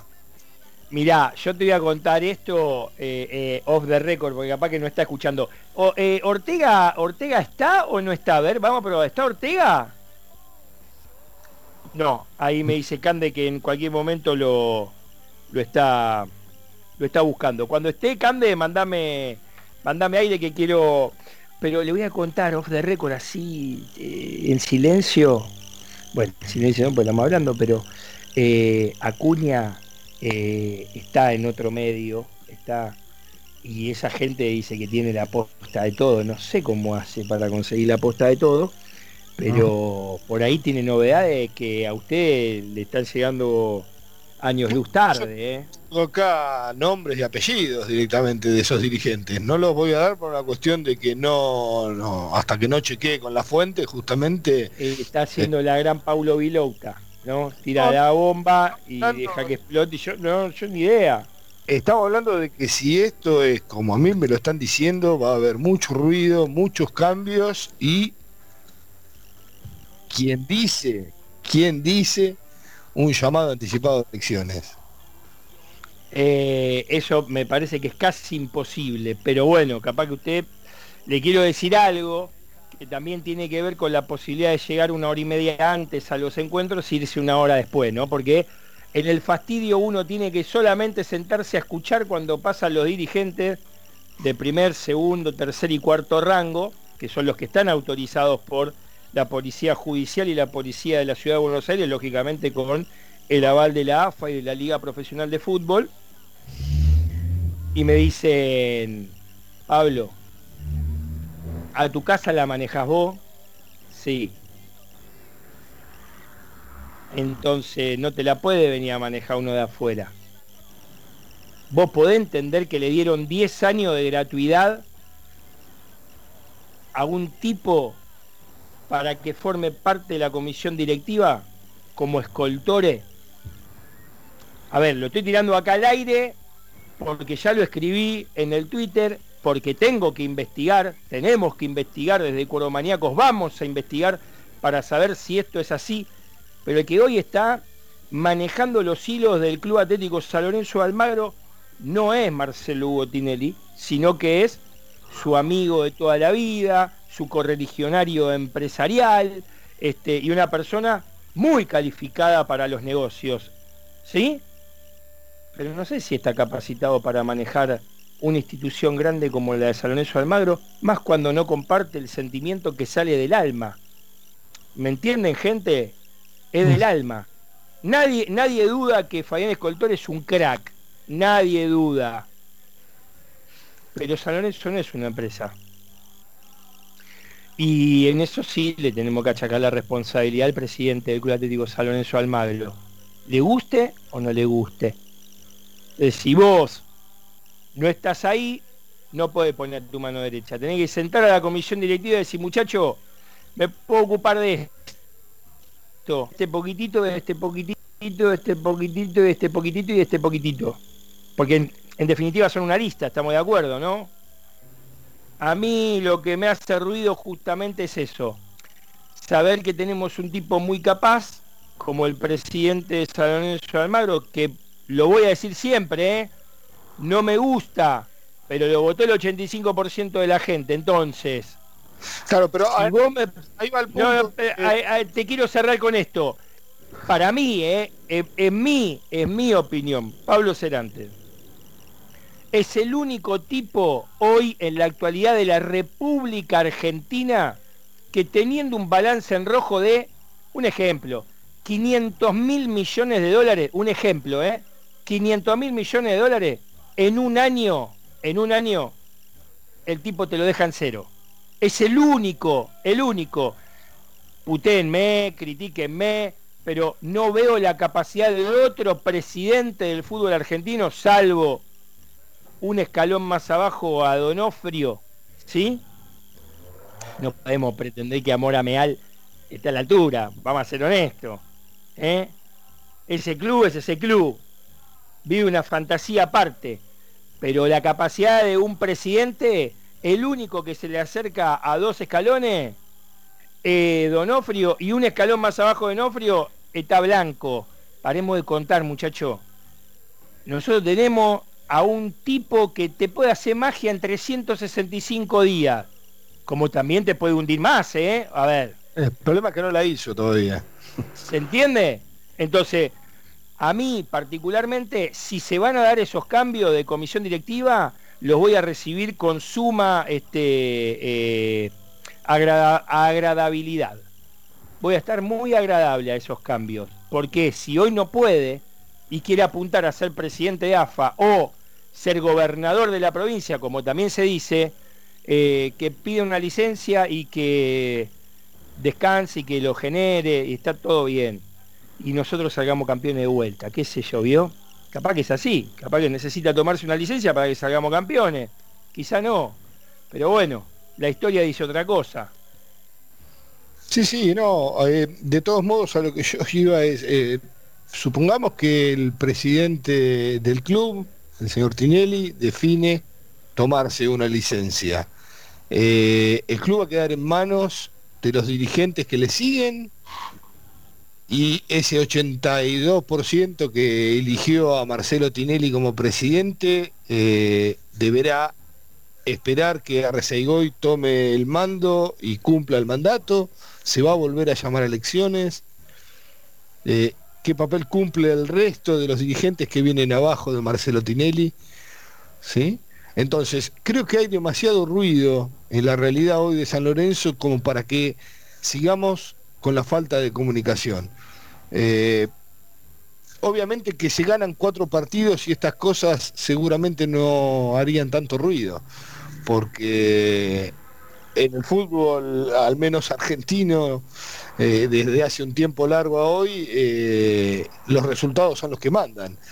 Pero bueno, yo voy a volver nuevamente, como dije en el bloque anterior, al episodio de la jarra. ¿Cuánto pasó de la jarra hoy? ¿Y qué pasó en San Lorenzo? Entonces, eh, que se gane un título, que se gane una copa, no puede, el árbol no, no puede tapar el bosque. Entonces, entendamos que hay situaciones que no se están manejando bien, hay situaciones que no se están resolviendo como se deben resolver y hay situaciones que no se están explicando como se deberían explicar, porque por ahí todo este cúmulo de versiones eh, se terminarían con una conferencia de prensa o con una asamblea o con una reunión de comisión directiva con el ingreso de los socios, explicándole y un comunicado explicándole qué es lo que está pasando hoy con San Lorenzo qué está pasando a nivel futbolístico, qué está pasando a nivel jugadores, qué está pasando a nivel económico, qué está pasando a nivel eh, club. Y no podemos vivir de estas versiones, por lo que últimamente tuiteó el presidente de San Lorenzo, él no está para eh, salir a desmentir eh, versiones, pero creo que parte de su función como cabeza del club también es brindar este, explicaciones o, brindar, yo no, no, voy a pedir que salga a contestar una versión, pero cuando hay situaciones en las que eh, se habla de problemas económicos graves, sería bueno que en tal caso expliquen eso, si no quieren que existan versiones que eh, confabulen contra el club, que no sean ciertas, que, que no sean reales, que sean números eh, se habla de los cheques rechazados, se habla de la deuda con los jugadores, se habla de las intimaciones de juicio. Entonces me parece que hay un montón de cosas para salir a hablar. ¿No quieren salir a, denegar este, versiones? Listo, que no salgan. Pero sí que salgan a dar las explicaciones que todos los socios merecen. Sí, a ver, en realidad no sé si todos los socios eh, eh, están de acuerdo con lo que vos acabas de decir, porque a mí me causan gracia hablan de que los medios partidarios son todos sangucheros, pero la información le llega a esos sangucheros que bien podrían ser la voz oficial del club comunicando, y la tienen tres, cuatro periodistas de los...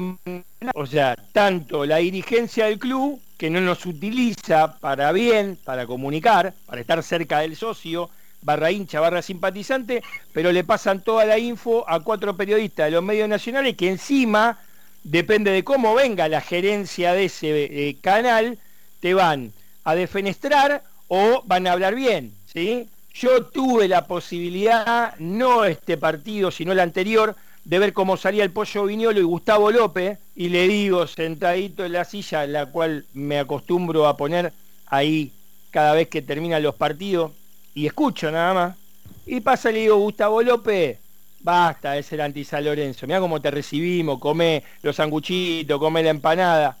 Me miró el pollo viñolo, el tipo no levantó la cabeza. El pollo viñolo me mira como diciendo, no te contesta. Vivís en Almagro, Gustavo López. No te ganes un disgusto, salís con tu mujer, con tus hijos a pasearse, te trata bien. Almagro, Almagro, caballito, que les quiero decir a todos los coromaníacos del otro lado que la mitad son hinchas de San Lorenzo. La mitad son hinchas de San Lorenzo. Porque ahí había una sede en Víctor Martínez y, Juan Bautista Alberdi. Se me fue, ¿no? Ahí va. Llamalo de vuelta. Este, pero a ver, para que se tenga en cuenta esto, gente. Al tipo le dan toda la información a Pellegrini, a Fava, a todo, y a los medios, a los medios partidarios no. No podemos entrevistar a un jugador, no podemos entrevistar a un técnico, no podemos entrevistar a nadie. Y la gente nos tilda de sanguchero. No, los sanguches corresponden de local y de visitante a, los medios de prensa. Le quiero avisar a todos los hinchas para que entiendan que si no quieren llamar sanguchero, a mí, la verdad que no me, no me molesta.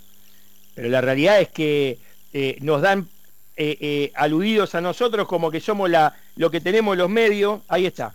¿Cómo andás, mi querido amigo Mariano Ortega? ¿Qué decís? ¿Estabas escuchando, mi amor? ¿Cómo andamos? Aquí estamos, sí, alguna, un poquito con mucha dificultad, estoy en tránsito y bueno, la cuestión es que se me corta mucho, no quería dejar de pasar este día sin saludarlos. Así que nada, compartir un, abrazo en este día especial y también, por supuesto, triste por la partida de, de Chaza, ¿eh? que nos estuvo dejando en las últimas horas. Así que bueno, tipo que hay que reivindicar en la memoria, tenerlo ahí arriba y por supuesto eh, contarles a los más pibes lo importante que fueron estos tipos que hicieron grande la institución ante esta, esta cosa cotidiana que hoy parece que todo, da lo mismo. Entonces, bueno, es importante reivindicar, mostrar a estos tipos que han dejado todo por la camiseta y que uno se ha sentido orgulloso de tenerlos entre nosotros. Eh, por supuesto, desde todo el equipo de Coromaníacos vaya un abrazo y las condolencias a toda la familia Chazarreta y seguramente en algún momento le vamos a estar haciendo un caluroso y afectuoso homenaje a Chaza, que bien merecido lo tiene. Y viniendo al caso, eh, usted tiene un hijo de eh, la misma edad que el mío, el mío en esta semana me empezó a hablar del FIFA y de Europa y de la Europa League y que cuál es el mejor equipo del mundo. Y, con la madre le hicimos entender de que en el año 1946 hubo un equipo sudamericano que paseó a la selección de España y a otros tantos representantes de Europa para que pudieran entender lo que era la garra, el corazón y la estirpe azulgrana.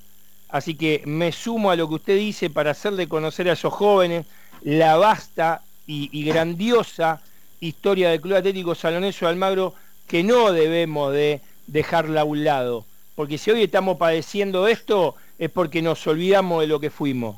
¿sí? Entonces desde ese lugar apoyo lo que usted dice, tenemos que empezar a resurgir desde la historia de San Lorenzo, desde 1946, un poquitito más atrás también, para poder llegar a la década del 60, del 70, del 80, del 90 y a la que hoy todos estamos disfrutando eh, la República Argentina. Marian, ¿tenés algo para comentarnos? Porque sé que estás en viaje y te quedan unos minutitos y, te quiero dar la importancia y la relevancia que te mereces. No, no, no, simplemente esto, pasar eh, a dejarles el saludo, por supuesto, y bueno, estas condolencias, abrazo y reconocimiento a Tito Zarreta, y bueno, nada, saben que estoy, nos reencontramos la, próxima semana, ya estaremos hablando, analizando un poquito más, después del equipo estuvieron diciendo bastante, esto que también veníamos contando y diciendo semanas atrás, ¿no? Que por más esquema táctico que pongas, cuando hay jugadores que no responden ni anímica ni físicamente, bueno, es muy complejo, puede poner cinco, tres atrás, poder poner cuatro, poder poner uno, uno que dé la vuelta, el otro que venga, todo lo que vos quieras, pero después hay algo que no se está diciendo, algo que está pasando en el vestuario de San Lorenzo, que realmente no lo sabemos, por lo menos yo en lo personal no lo sé, eh, entonces digo, hay algo que, que está haciendo que estos muchachos jueguen como juegan, ojalá que el tiempo pase rápido, ojalá que el daño que, no le, que le termina haciendo San Lorenzo no sea cada vez más inconmensurable, y ojalá la historia ponga las cosas en su lugar, sigamos reivindicando a aquellos que, que la ponderaron, que la respetaron y que la hicieron respetar, y a muchos de estos que van a pasar sin pena ni gloria, ojalá podamos olvidarlos pronto. Así que un abrazo grande, compañeros y amigos, y bueno, nos reencontramos la próxima semana.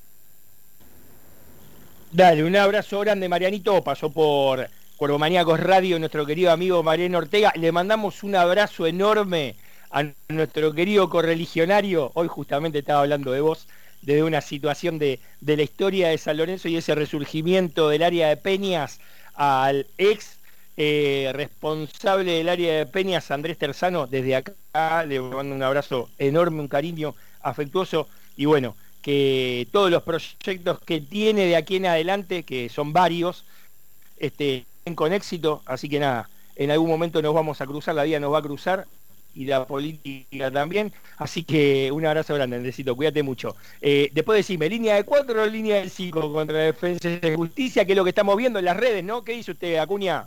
Bueno, claramente hay una, imposición por parte de la línea de cuatro. La gente de San Lorenzo prefiere el esquema 4-4-3, que, que ha supido, ha, sabido... 4-4-2, ¿cómo 4-4-3? ¿Qué me va a sacar el arquero? No, 4-4-2, perdón. Eh, sí, sí, sí, sí. Acá me dice, Coelho me pone carita como sí, sí, sacalo a Monetti. Total, a ver, de Becky puede jugar de un, de un tercer central, un central, este, claro, un stopper, y mandamos un 4-4-3, campeón, que sea lo que Dios quiera, si ya estamos jugados. ¿Por qué no? Estamos jugados, claramente. Como está San Lorenzo hoy, ya más, más que más que esto que, pudo demostrar acá el equipo de Yoga Pero saliendo del chiste, eh, Sabemos que no, tiene San Lorenzo prácticamente margen de, error. Eh, está obligado mañana a, vencer a Defensa y Justicia. El equipo de BKCS, que volvió al Halcón de Varela. Eh, un equipo de Defensa y Justicia que sabe a lo que juega. Eh, y para San Lorenzo la Copa Argentina, por más que algunos sigan pensando que no es un torneo de, privilegio en el fútbol argentino, te da una remuneración económica, eh, es importante, sí, también eh, te da a futuro si, se llega una, una clasificación a Copa Internacional. Y es por eso que mañana Dabove juega mucho. Eh, decidió volver a, contar con, con, los convocados Lucas Melano, con Mariano Peralta Bauer y con Trojansky, que acaba de salir la, la lista de concentrados hace minutos nada más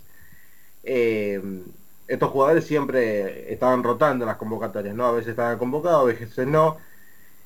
Eh, quien no estará presente, y agradecemos a Marcela que nos pasó la información, Marcela Nicolau, eh, Alexander Díaz, tiene una lumbalgia, quedó fuera de la lista de concentrados, así que se perderá el partido de mañana al tanque, y parece ser que el técnico ya tiene el 11. Tenía dudas hasta ayer.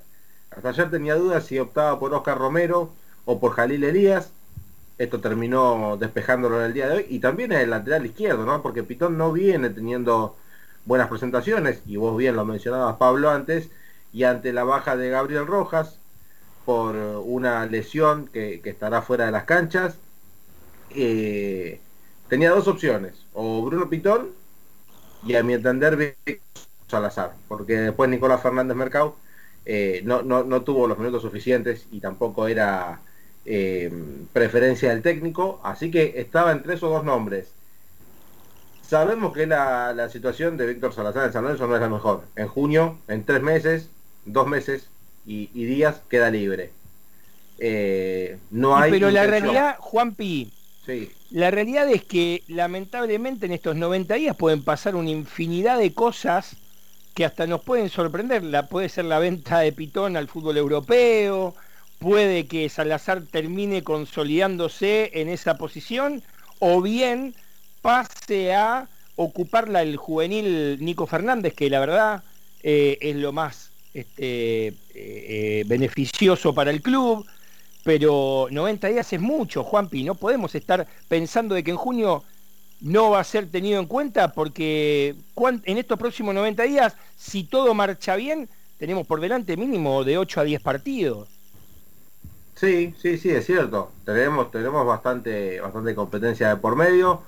A ver, mañana tenemos partido por Copa Argentina, lunes eh, estará enfrentando a estudiantes por eh, la Copa de la Liga, después tendrá la doble eh, la partida doble ante el Santos.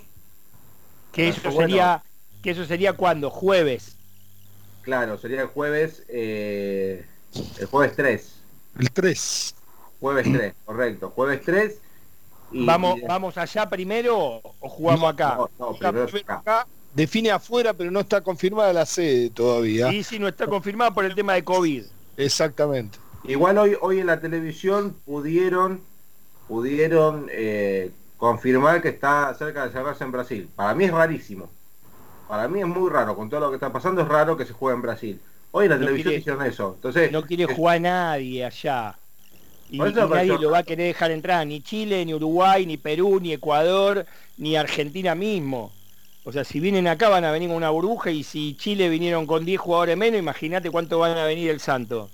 No jodamos, es, difícil, muchachos, es difícil. Sí, sí, es complicado. Y bueno, y después San Lorenzo seguirá por el, por el camino de, la Copa de la Copa de la Liga, pero claramente eh, quien se perfila y, y, quien será titular mañana es Bruno Pitón en ese en esa posición. Eh, si quieren repasamos el 11, porque creo que ya está, está confirmado. ¿Lo quiere repasar ahora? A ver, repásemelo, a ver, vamos. Bueno. A ver. Em, Monetti. No, ahí ya me cagó la noche. No me puede decir eso. No, me está cargando usted. Ya empezamos. La Bobe, si estás escuchando esto y si te lo puede pasar, si querés te hago un radio cut, te hago un corte de esto, es una vergüenza la decisión que estás tomando, papá. O sea, el gol que se hace el arquero, el primer gol contra el Civi de Mar del Plata y el cual criticamos durante el primer bloque de Cuervo Maníaco, y vos le vas a seguir dando la confianza a un tipo de esta índole. Segundo tiempo, tiró tres, tres, tiró tres divididas que la verdad no nos hicieron un gol porque estaban dormidos lo de Aldo Civi. Entonces, muchacho, a ver qué parte no estamos entendiendo que De Becky en, lo que estuvo como arquero eh, titular de San Lorenzo rindió muchísimo más que Monetti. Sígame, sígame, sígame porque Herrera, Herrera, Donati, Brayeri y Pitón. Vuelve a probar con, con, con el juvenil Herrera por la derecha y la saga central de experiencia basta. Hablamos de Donati Brayeri. ¿Lo está anotando, Pablo? Sí, sí, perfectamente. Julián Palacios, jugador que entró en el segundo tiempo y, demostró bastante. El Torito Rodríguez junto con Jalil Elías. Porque no llegó Jason, no llegó el Guerrero. Claro, no, Jason sigue todavía entre algodones, está tocado, no, no, no va a participar. Eh, creen que puede llegar para el partido del jueves 3. Así que hay que estar atentos esta próxima semana. Juan Ramírez. Por, la izquierda Ramírez. Adelante. Ángel Romero y Franco Di Santo. A ver. Creo que el 11 ideal del técnico es este. Y no varía mucho. No varía mucho. Quizás. Sí, sí, sí, sí, es este, este. Que por alguna lesión, ojalá Dios no quiera, salga y Rojas, Rojas, Pitón. Sí. Rojas, Pitón. y ya está, paremos de contar. Porque vuelvo de nuevo. A, no ser que, el, lunes nuevamente vuelva a probar con Peruzzi. Yo la verdad ya, ya, estoy ya estoy desconcertado, te digo. Vuelvo de nuevo a lo mismo. Para mí, personalmente, usted me pregunta y la incidencia que tiene el vestuario, lo que decía Mariano Ortega en su corta participación hoy, eh, yo estoy en eso y las preguntas abiertas que hacía Coelho, muchachos, tenemos una incertidumbre terrible porque no sabemos qué es lo que pasa en el vestuario, cómo se desarrolla la semana, no tenemos acceso ni siquiera a ver un entrenamiento y la realidad es que no sabemos cómo se comporta el plantel hoy en cuanto a lo social. Eh, con el cuerpo técnico, no sabemos quiénes son los referentes. Podemos decir que los referentes son Peruzzi, Pitón, Monetti, Donati, Braghieri, Torrico, Gatoni y Rodríguez. ¿Podemos? Podemos. Pero la realidad es que no lo sabemos con, con, con, seguridad porque no hay nadie, no hay nadie que esté ahí, no hay nadie, salvo que la información te la regale Marcela Nicolau o, otro, algún empleado del club eh, o el mismo dirigente. Imposible, muchachos, no sabemos nada, no sabemos nada. Y eso es lo que eh, a nosotros particularmente no, nos angustia, nos abruma, nos indigna, no tener la información para poder sacar en conclusión qué es lo que carajo está pasando con San Lorenzo de Almagro hoy. Porque a simple vista, si tenemos que eh, comparar el uno a uno de este 11 que está planteando Dabove para mañana, es muchísimo más que Defensa y Justicia. Ahora, tácticamente, es pésimo anteúltimo estamos en la Liga Profesional de Fútbol y cagando aceite para llegar acá a jugar este partido. Entonces, todo indica de que eh, no somos favoritos para el partido de mañana, cuando así deberíamos serlo, así lo, lo marcaría la historia. La realidad es que este es el mejor equipo que uno puede poner hoy, porque si vas a poner de un extremo delantero o un mediapunta, un volante eh, por izquierda a Oscar y un volante por derecha, Ángel, viendo cómo la pelota cruza 40 metros, por, o, ni siquiera salteando línea, horizontalmente, este, generando el salteo de centrales. Una vergüenza lo que hizo Dabove. Yo no sé si está queriendo desgastar a los mesizos porque no les cierran el esquema y la multitud de San así lo pide.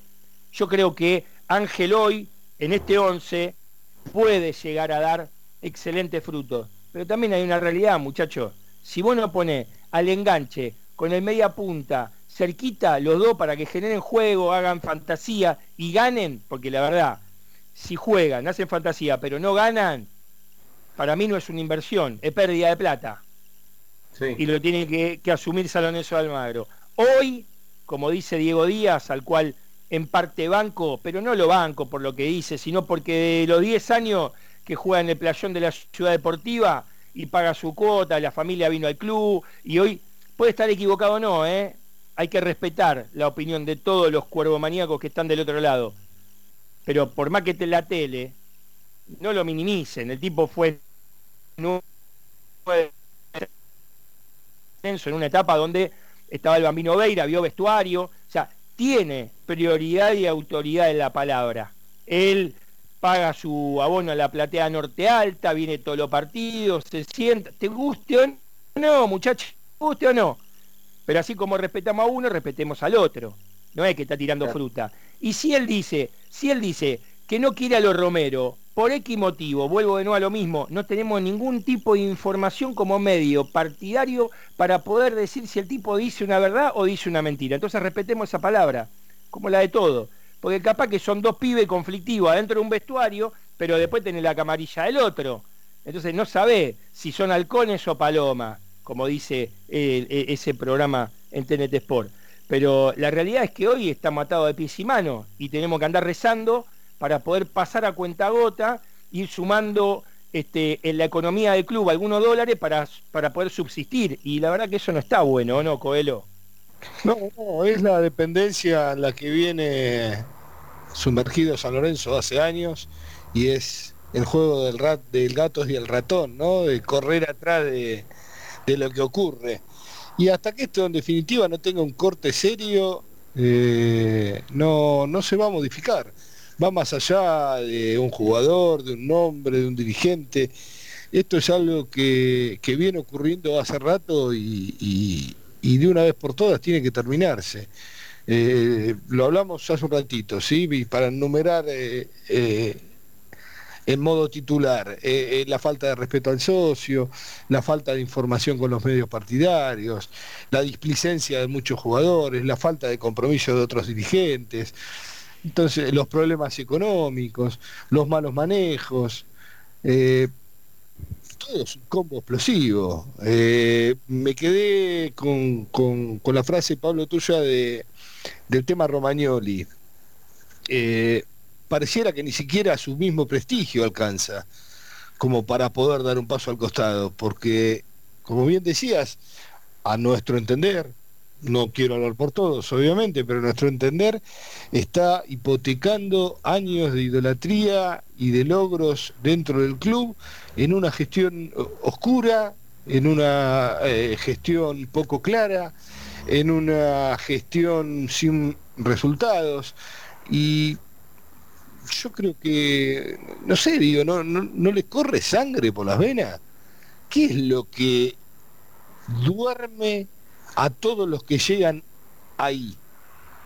Porque pareciera que pierden el sentido de pertenencia, que pierden el respeto por la institución, que malgastan el tiempo en funciones que no les son compatibles. Entonces digo, ¿hasta cuándo vamos a estar con gente? Eh, eh, se ha criticado enormemente a Diego Monarris cuando fue técnico en la primera de San Lorenzo. ¿Y qué cambió desde que se fue Diego a hoy? Un tipo que conoce el club, que tiene sentido de pertenencia, que conoce inferiores. ¿Y qué, qué cambió desde que se fue Monarris a hoy? Entonces digo, seamos un poquito serios también con la crítica. Eh, me parece que tenemos que empezar a buscar los problemas donde realmente están. Terminemos cortando siempre por lo más delgado y, echando un técnico que encima después que seguir pagándole. Claro.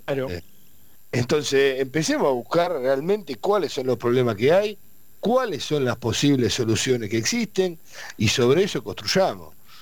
Porque es evidente que la situación no da para más es evidente que los resultados no llegan y es evidente que la gestión se está cayendo a pedazos.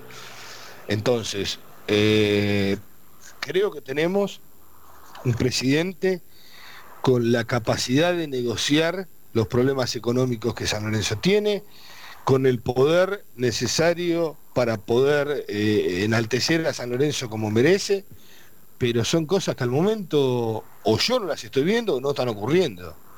Y me parece que hay muchos que lo creen como yo. Entonces, son momentos en los que hay que parar la pelota y, encontrarle la vuelta a esta situación, porque no da para más. Esto vuelvo como empecé.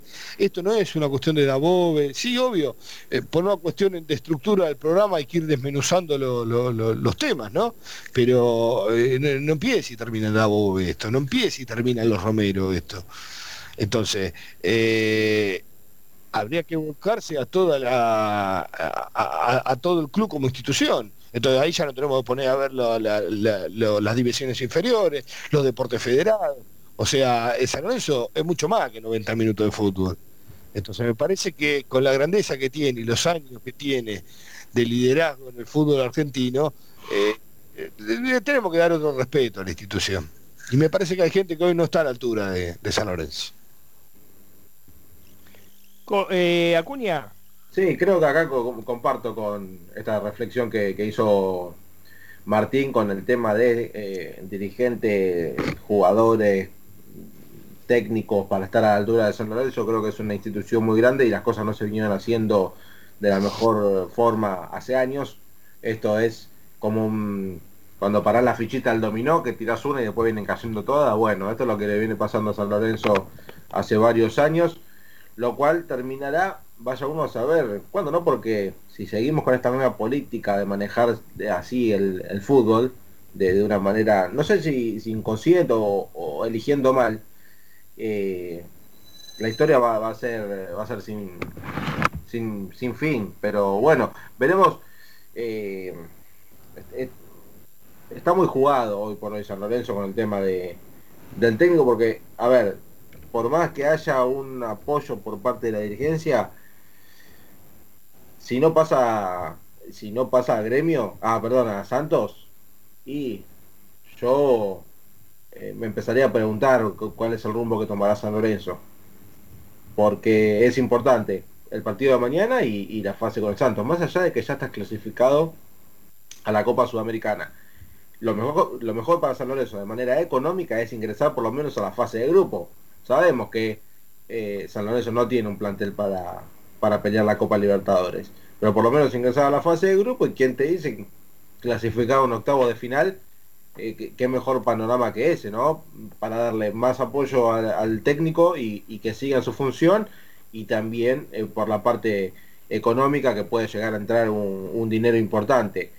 Em, pero dentro de un proceso muy incipiente empiezan a elevarse algunas sociedades positivas eh, en cuanto a fútbol. Hablo por Juan Ramírez y, Ángel. El, último partido se, entendieron muy bien. Eh, el, feeling futbolístico que hay eh, entre ellos con un Juan Ramírez que es muy muy encarador y con un Ángel Romero que sabemos que es un, jugador de, jerarquía San Lorenzo tiene que, aprovechar por ese lado Juan Ramírez es de, un nivel promedio por partido de 6 o 7 puntos que el jugador es uno de los pocos que, a veces demuestra ir para adelante. Creo que de a poco el técnico le va a ir tomando, le va a ir tomando la mano al equipo. Claramente está lejos de su, de su voz ideal, pero a ver si responde bien mañana, creo que tenemos algo, algo ya casi planteado para jugar la fase de Copa Libertadores con el Santos. Difícil, difícil eh, poder armar un, esquema de proyección duro, pero, lo que tenemos.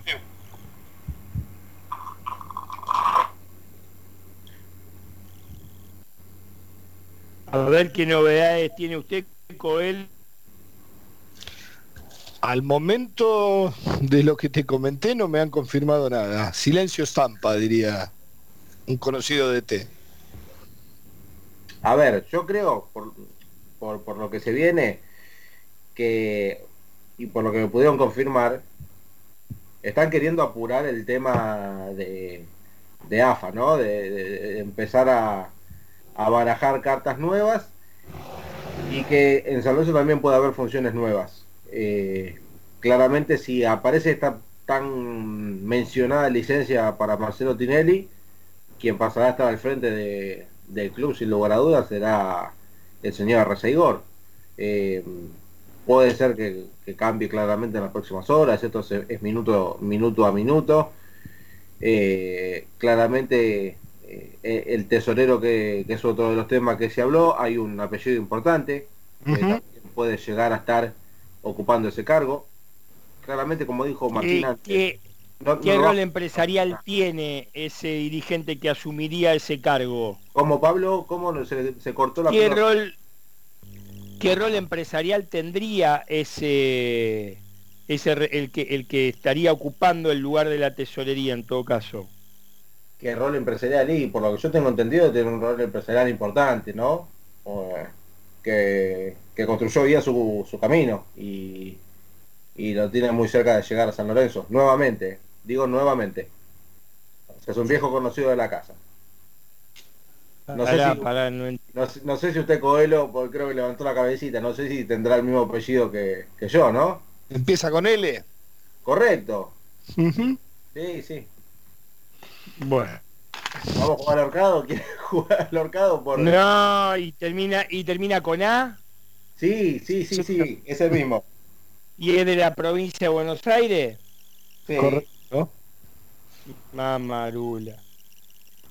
Bueno, a ver, a ver qué 20, 49 faltan 11. Me, me, encantaría cerrar acá el programa, pero bueno. Sigo con silencio estampa, ninguna de las. Ay, ay, pero ya está, empieza con L, termina con A. Un viejo conocido de la casa.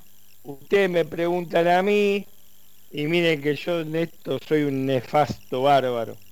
Pero prefiero a que estaba en 33 y, y, Pavón. Prefiero que estaba en 33 y pagó, que tuvo 20 años en ese lugar. Una cagada, pero bueno, muchachos. Sépanme entender. Qué sé yo.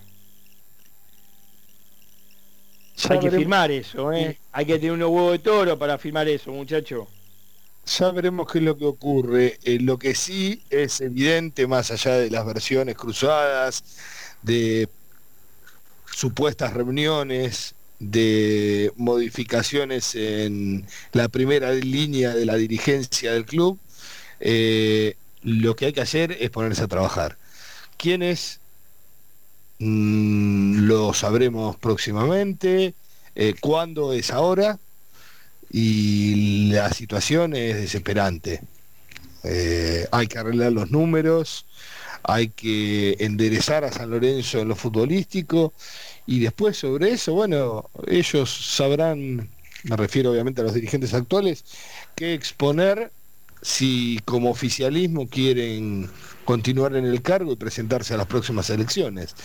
Pero me parece que jugar con la posibilidad de la vuelta, eh, jugar con la aprobación de la ley, jugar con la construcción de un, de un estadio, eh, no es eh, suficiente mm, para, proyectar una, una continuidad de gobierno. Me parece que hay muchas cosas que deben resolverse y cuanto antes para que San Lorenzo siga siendo lo que es, ¿no? Sí, sí, por supuesto, por supuesto. Ahí, Cande, te dejé un número para que me puedas llamar al, al gran Willy Durán para que nos pueda hablar unos cinco minutitos de lo que dejó el básquetbol de San Lorenzo Almagro en el Polideportivo que se viene en un minuto y medio. ¿Me hace la gauchada, princesa? Thank you very much. Ahí está. Buenísimo. Eh, cuando esté, avísame que lo sacamos. Eh, ¿Saben cuál es el problema? Que estamos volviendo a poner figuritas que han pasado en etapas anteriores y que han formado parte de esta debacle. ¿eh? Y a ver si nos entendemos, muchachos. ¿Me entienden? Sí, sí, sí, yo no, por eso dije, no voy a dar nombres de los que tengo porque no Pero es el único que puede, es el único que puede agarrar, no hay otro en, en el universo azulgrana que lo pueda agarrar. Si una persona como Manias, empresario exitosísimo si los hay, ¿sí? luchándola de abajo y con un enorme amor a San Lorenzo Almagro, tiene que firmar esto, muchacho está mal horno. ¿Se entiende? Sí. Eh, y por más buena voluntad que vos tenga, tenés que llamar al anterior para decir, che, vos que tuviste en parte y, y, venimos remendando y venimos remendando y venimos remendando, ya no hay más remiendo que aguante. ¿Qué hacemos? No sé, vuelvo de nuevo a lo mismo, es mi prejuicio, Pablo Cerante. Ojalá que el que venga lo firme y que se modifique todo porque la capacidad del presidente está. Ahora está en la gana del presidente y no, quiere tomar una licencia, quiere que alguien le firme de balance, quiere tomarse el palo por un año, por seis meses, por ocho meses, por diez meses, prepararse para lo que viene con su showmatch, con su presidencia en la AFA, con su gobernación de la provincia, lo que fuere, y después venir y terminar de arreglarlo. En el mientras tanto, no nos olvidemos que cuando el presidente se tomó licencia, nosotros salimos campeones. ¿eh? Entonces, capaz que eso nos lleva a nosotros para... Ahí está. Ahí está conectado Willy. Hola Willy, ¿cómo estás? Buenas noches, feliz, bueno, feliz día no, es un día de reflexión, pero bueno. Sí, un día, un día para ejercitar la memoria, para, este para, para, para, que recordemos todo lo que ha pasado, para que nunca más, por supuesto, pero sí, para reflexionar y para tener muy presente lo que fueron esos años horribles de la Argentina. ¿Cómo te trata esto que está sucediendo en San Lorenzo hoy en día?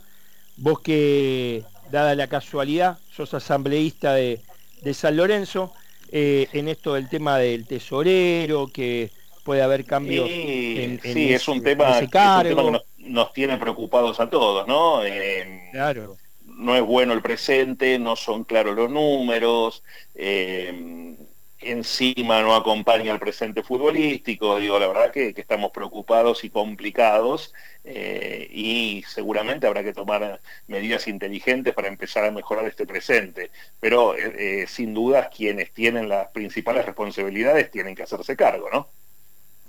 Claro, a eso nos referíamos. Hoy en día tener una un presidente con licencia, con la capacidad que puede este, regalarnos o no, regalarnos no, porque lo eligió el 85% de la masa societaria del club, brindarnos para poder mejorar este presente que la verdad nos deja mucha incertidumbre, tenerlo con una licencia, la verdad que preocupa absolutamente a toda la esfera Sería una muy mala noticia, me parece. Es cierto lo que vos decís, lo que pasó aquella vez en el 2014, no era el presidente, digo, eran otros momentos, era una situación diferente. A veces, digamos, perder al vice no, no es tan importante, pero perder al que tiene que conducir durante un tiempo y, y encima en momentos complicados, me parece que sería una muy mala noticia. Claro, imagínate si eso impacta en el fútbol, lo que puede impactar en el básquet, que es lo que te trae hasta, hasta Cuervo Maníacos Radio para dar un poquito lo que ha resultado ser la primera fase regular del básquet, ¿no? De la liga. Sí, Así es, así es, digo, y de alguna forma eh, eh, ha sido el principal sostén el actual presidente del básquetbol profesional de San Lorenzo, así que efectivamente también su salida podría impactar negativamente. Eh, la temporada de San Lorenzo fue buena, quizás nos tenían mal acostumbrado, ¿no? A esto de terminar siempre como el uno, cómodo, de alguna forma pasando muy por encima a los rivales. bueno, esta temporada fue un poco diferente, así todo terminó como el 2 de la fase regular, solo por detrás de Quinza, que es hoy el equipo con más presupuesto y el candidato a llevarse la liga sin duda. Pero a ver, eh, hasta cierto momento del tercer cuarto, San Lorenzo, en realidad no sé si estaba como el uno, pero si no estaba uno, estaba dos a, un punto, ¿no? Era así, porque... No, no, no, y, además llegó, llegó a sacarle 11 puntos de ventaja, sí, sí. jugó, un buen, un buen partido San Lorenzo, tuvo un muy mal cierre del tercer cuarto, eh, le, clavó 15 un parcial de 19 a 2. Que, de alguna forma le, levantó ese tercer cuarto y lo llevó al, al último cuarto en ventaja que con seis puntos arriba, que después ya se le hizo cuesta arriba a San Lorenzo. Recordemos igual que si San Lorenzo ganaba, todavía la opción para ser uno era de Quinza, que debía dos partidos y ganando ambos, aún perdiendo con San Lorenzo, eh, hubiera sido el uno. Pero bueno, ahí lo definió eh, totalmente al ganarle a San Lorenzo por 88-81. San Lorenzo quedó como el 2 de la, de la fase regular. Insisto, una muy buena campaña, estábamos, mal acostumbrados a hacer siempre el uno, eh, ahora empezarán los playoffs y ahí eh, la chance es buena, eh, no tenemos que dejar de decir que el favorito es Quinza, por presupuesto, porque tiene cinco extranjeros contra uno solo de San Lorenzo, pero si todo va bien, San Lorenzo debería llegar a la final y ahí, bueno, aún en una final al mejor de cinco habrá que dar la pelea seguramente contra Quinza. Escúchame, Willy, una pregunta. Maldonado se va del Club Atlético San Lorenzo Almagro por rendimiento, por problemas en el vestuario, por problemas tácticos, no se encontraba en el equipo. ¿Por qué crees que se va Maldonado? Yo creo que un poco de todo. Rindió mucho menos de lo esperado. Eso lo llevó a algunos roces, fundamentalmente con el cuerpo técnico. Eh, Maldonado es un jugador que ha rendido muy bien en equipos donde ha sido protagonista y se le ha complicado un poco más cuando es uno más, ¿no? Cuando no es eh, el que tiene que tomar todas las decisiones en ataque. Y este fue el caso en San Lorenzo, donde claramente era uno más, era parte de la rotación, pero no iban la mayor parte de las pelotas para él, y eso hizo que no rindiera demasiado, sumado a que es un jugador que en defensa aporta muy poco.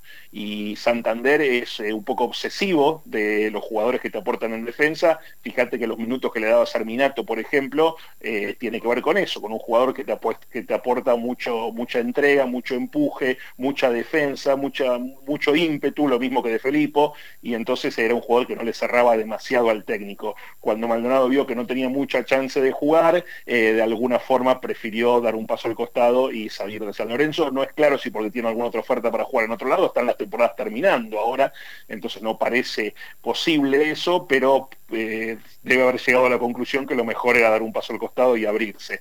Eh, la sensación es que San Lorenzo no lo va a reemplazar y entonces va a tener una ficha menos en, los playoffs. Tiene hasta el 4 de abril para reemplazarlo, pero primero debería saldar la deuda que tiene con FIBA.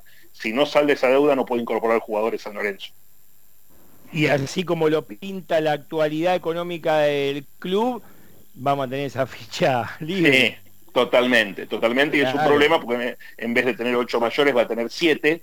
Eh, es cierto que tiene eh, sub-23 de muy buen nivel, que están en la rotación. Maxi Fieleruk es parte de la selección argentina y eso en su sub-23, y de Felipe y Serminato, que son los otros dos, eh, le aportan buenos minutos y buen recambio, por lo tanto tiene los 10 jugadores. Pero si pudiera incorporar la octava ficha mayor, tendría 11. El otro día lo vimos con Kimsa, ¿no? Kimsa tiene un plantel muy largo, probablemente más largo incluso que el de San Lorenzo, porque tiene sub-23 de muy muy buen nivel, tiene cinco extranjeros, bueno, nada, de alguna forma está, es muy sólido, es el único equipo que de alguna manera cuando entra a la segunda unidad le marca diferencia a San Lorenzo, porque una de las ventajas que San Lorenzo tiene siempre es que con las segundas unidades siempre es mucho más que los rivales. No pasa eso con Quimsa, que tiene 10, eh, 11 jugadores a un muy buen nivel, igual que San Lorenzo.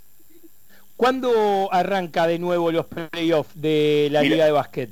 Mira, el 4 de abril está terminando recién la fase regular. San Lorenzo la terminó antes. Eh, la verdad que fue un poco eh, complejo el, cronograma de esta temporada. San Lorenzo está terminando dos semanas antes del cierre su serie regular. Recién el 4 de abril va a estar terminando. Instituto, que tuvo muchos problemas de COVID y además ahora está jugando competencia internacional, es el equipo que más partidos debe y por eso recién el 4 de abril va a estar terminando la serie regular. De ahí todavía hay que jugar los octavos de final, que San Lorenzo los saltea por ser uno de los primeros cuatro, así que va a tener un par de semanas todavía desde ahí de, descanso. Eh, recién a mediados de abril estarían empezando los cuartos de final, donde San Lorenzo va a tener que enfrentarse con alguno de los vencedores de los equipos que juegan del 5 al duodécimo, que de ahí van a salir los cuatro que acompañan a los cuatro primeros. Bueno, seguramente ahí va a afinar las estrategias tácticas que tiene este Santander y que todo sea bien. Willy, querido, te mando un abrazo grande, gracias por estar en Cuervo Maníacos Radio, te mandamos un abrazo enorme y siendo las 21 horas... No... Un, placer enorme y que mañana gane San Lorenzo.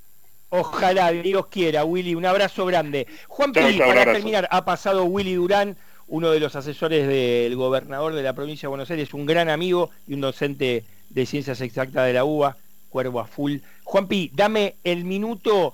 ¿Qué tenés ahí? Yo tengo el fútbol femenino que empieza este fin de semana debutando con el porvenir. ¿Vos qué tenés? Bien, otra de las cosas que tenemos, Pablito, es pensando también en lo que es eh, fútbol juvenil. Volverán a, a, entrenar los chicos de cuarta, novena división. Arranca el 27. Eh, Muy bien. integrará la zona A junto con Colón. Estudiante de La Plata, Central Córdoba de Santiago del Estero, Banfield, Racing River Central, Aldo Civi, Godoy Cruz, Argentinos Platense y Arsenal. Eso Serían dos zonas. Eh, claro, claro, la zona A de cuarta a novena integrarán toda la zona A.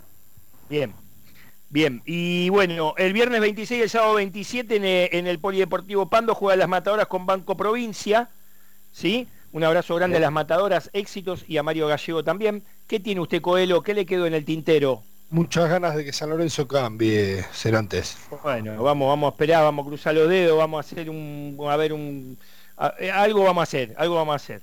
Un umbanda, algo vamos a hacer, vamos a quemar un muñeco de Soso, de Dabove, no sé de quién, pero alguna magia negra vamos a hacer. Juanpi, Acuña, un abrazo grande, que siga bien. Abrazo grande, Pablito, y que mañana gane el ciclón. Sin duda, un abrazo grande, Coelho, lo quiero mucho, usted sabe. A la familia, buena persona que es. Toda la audiencia y, por un San Lorenzo mejor de una vez por todas.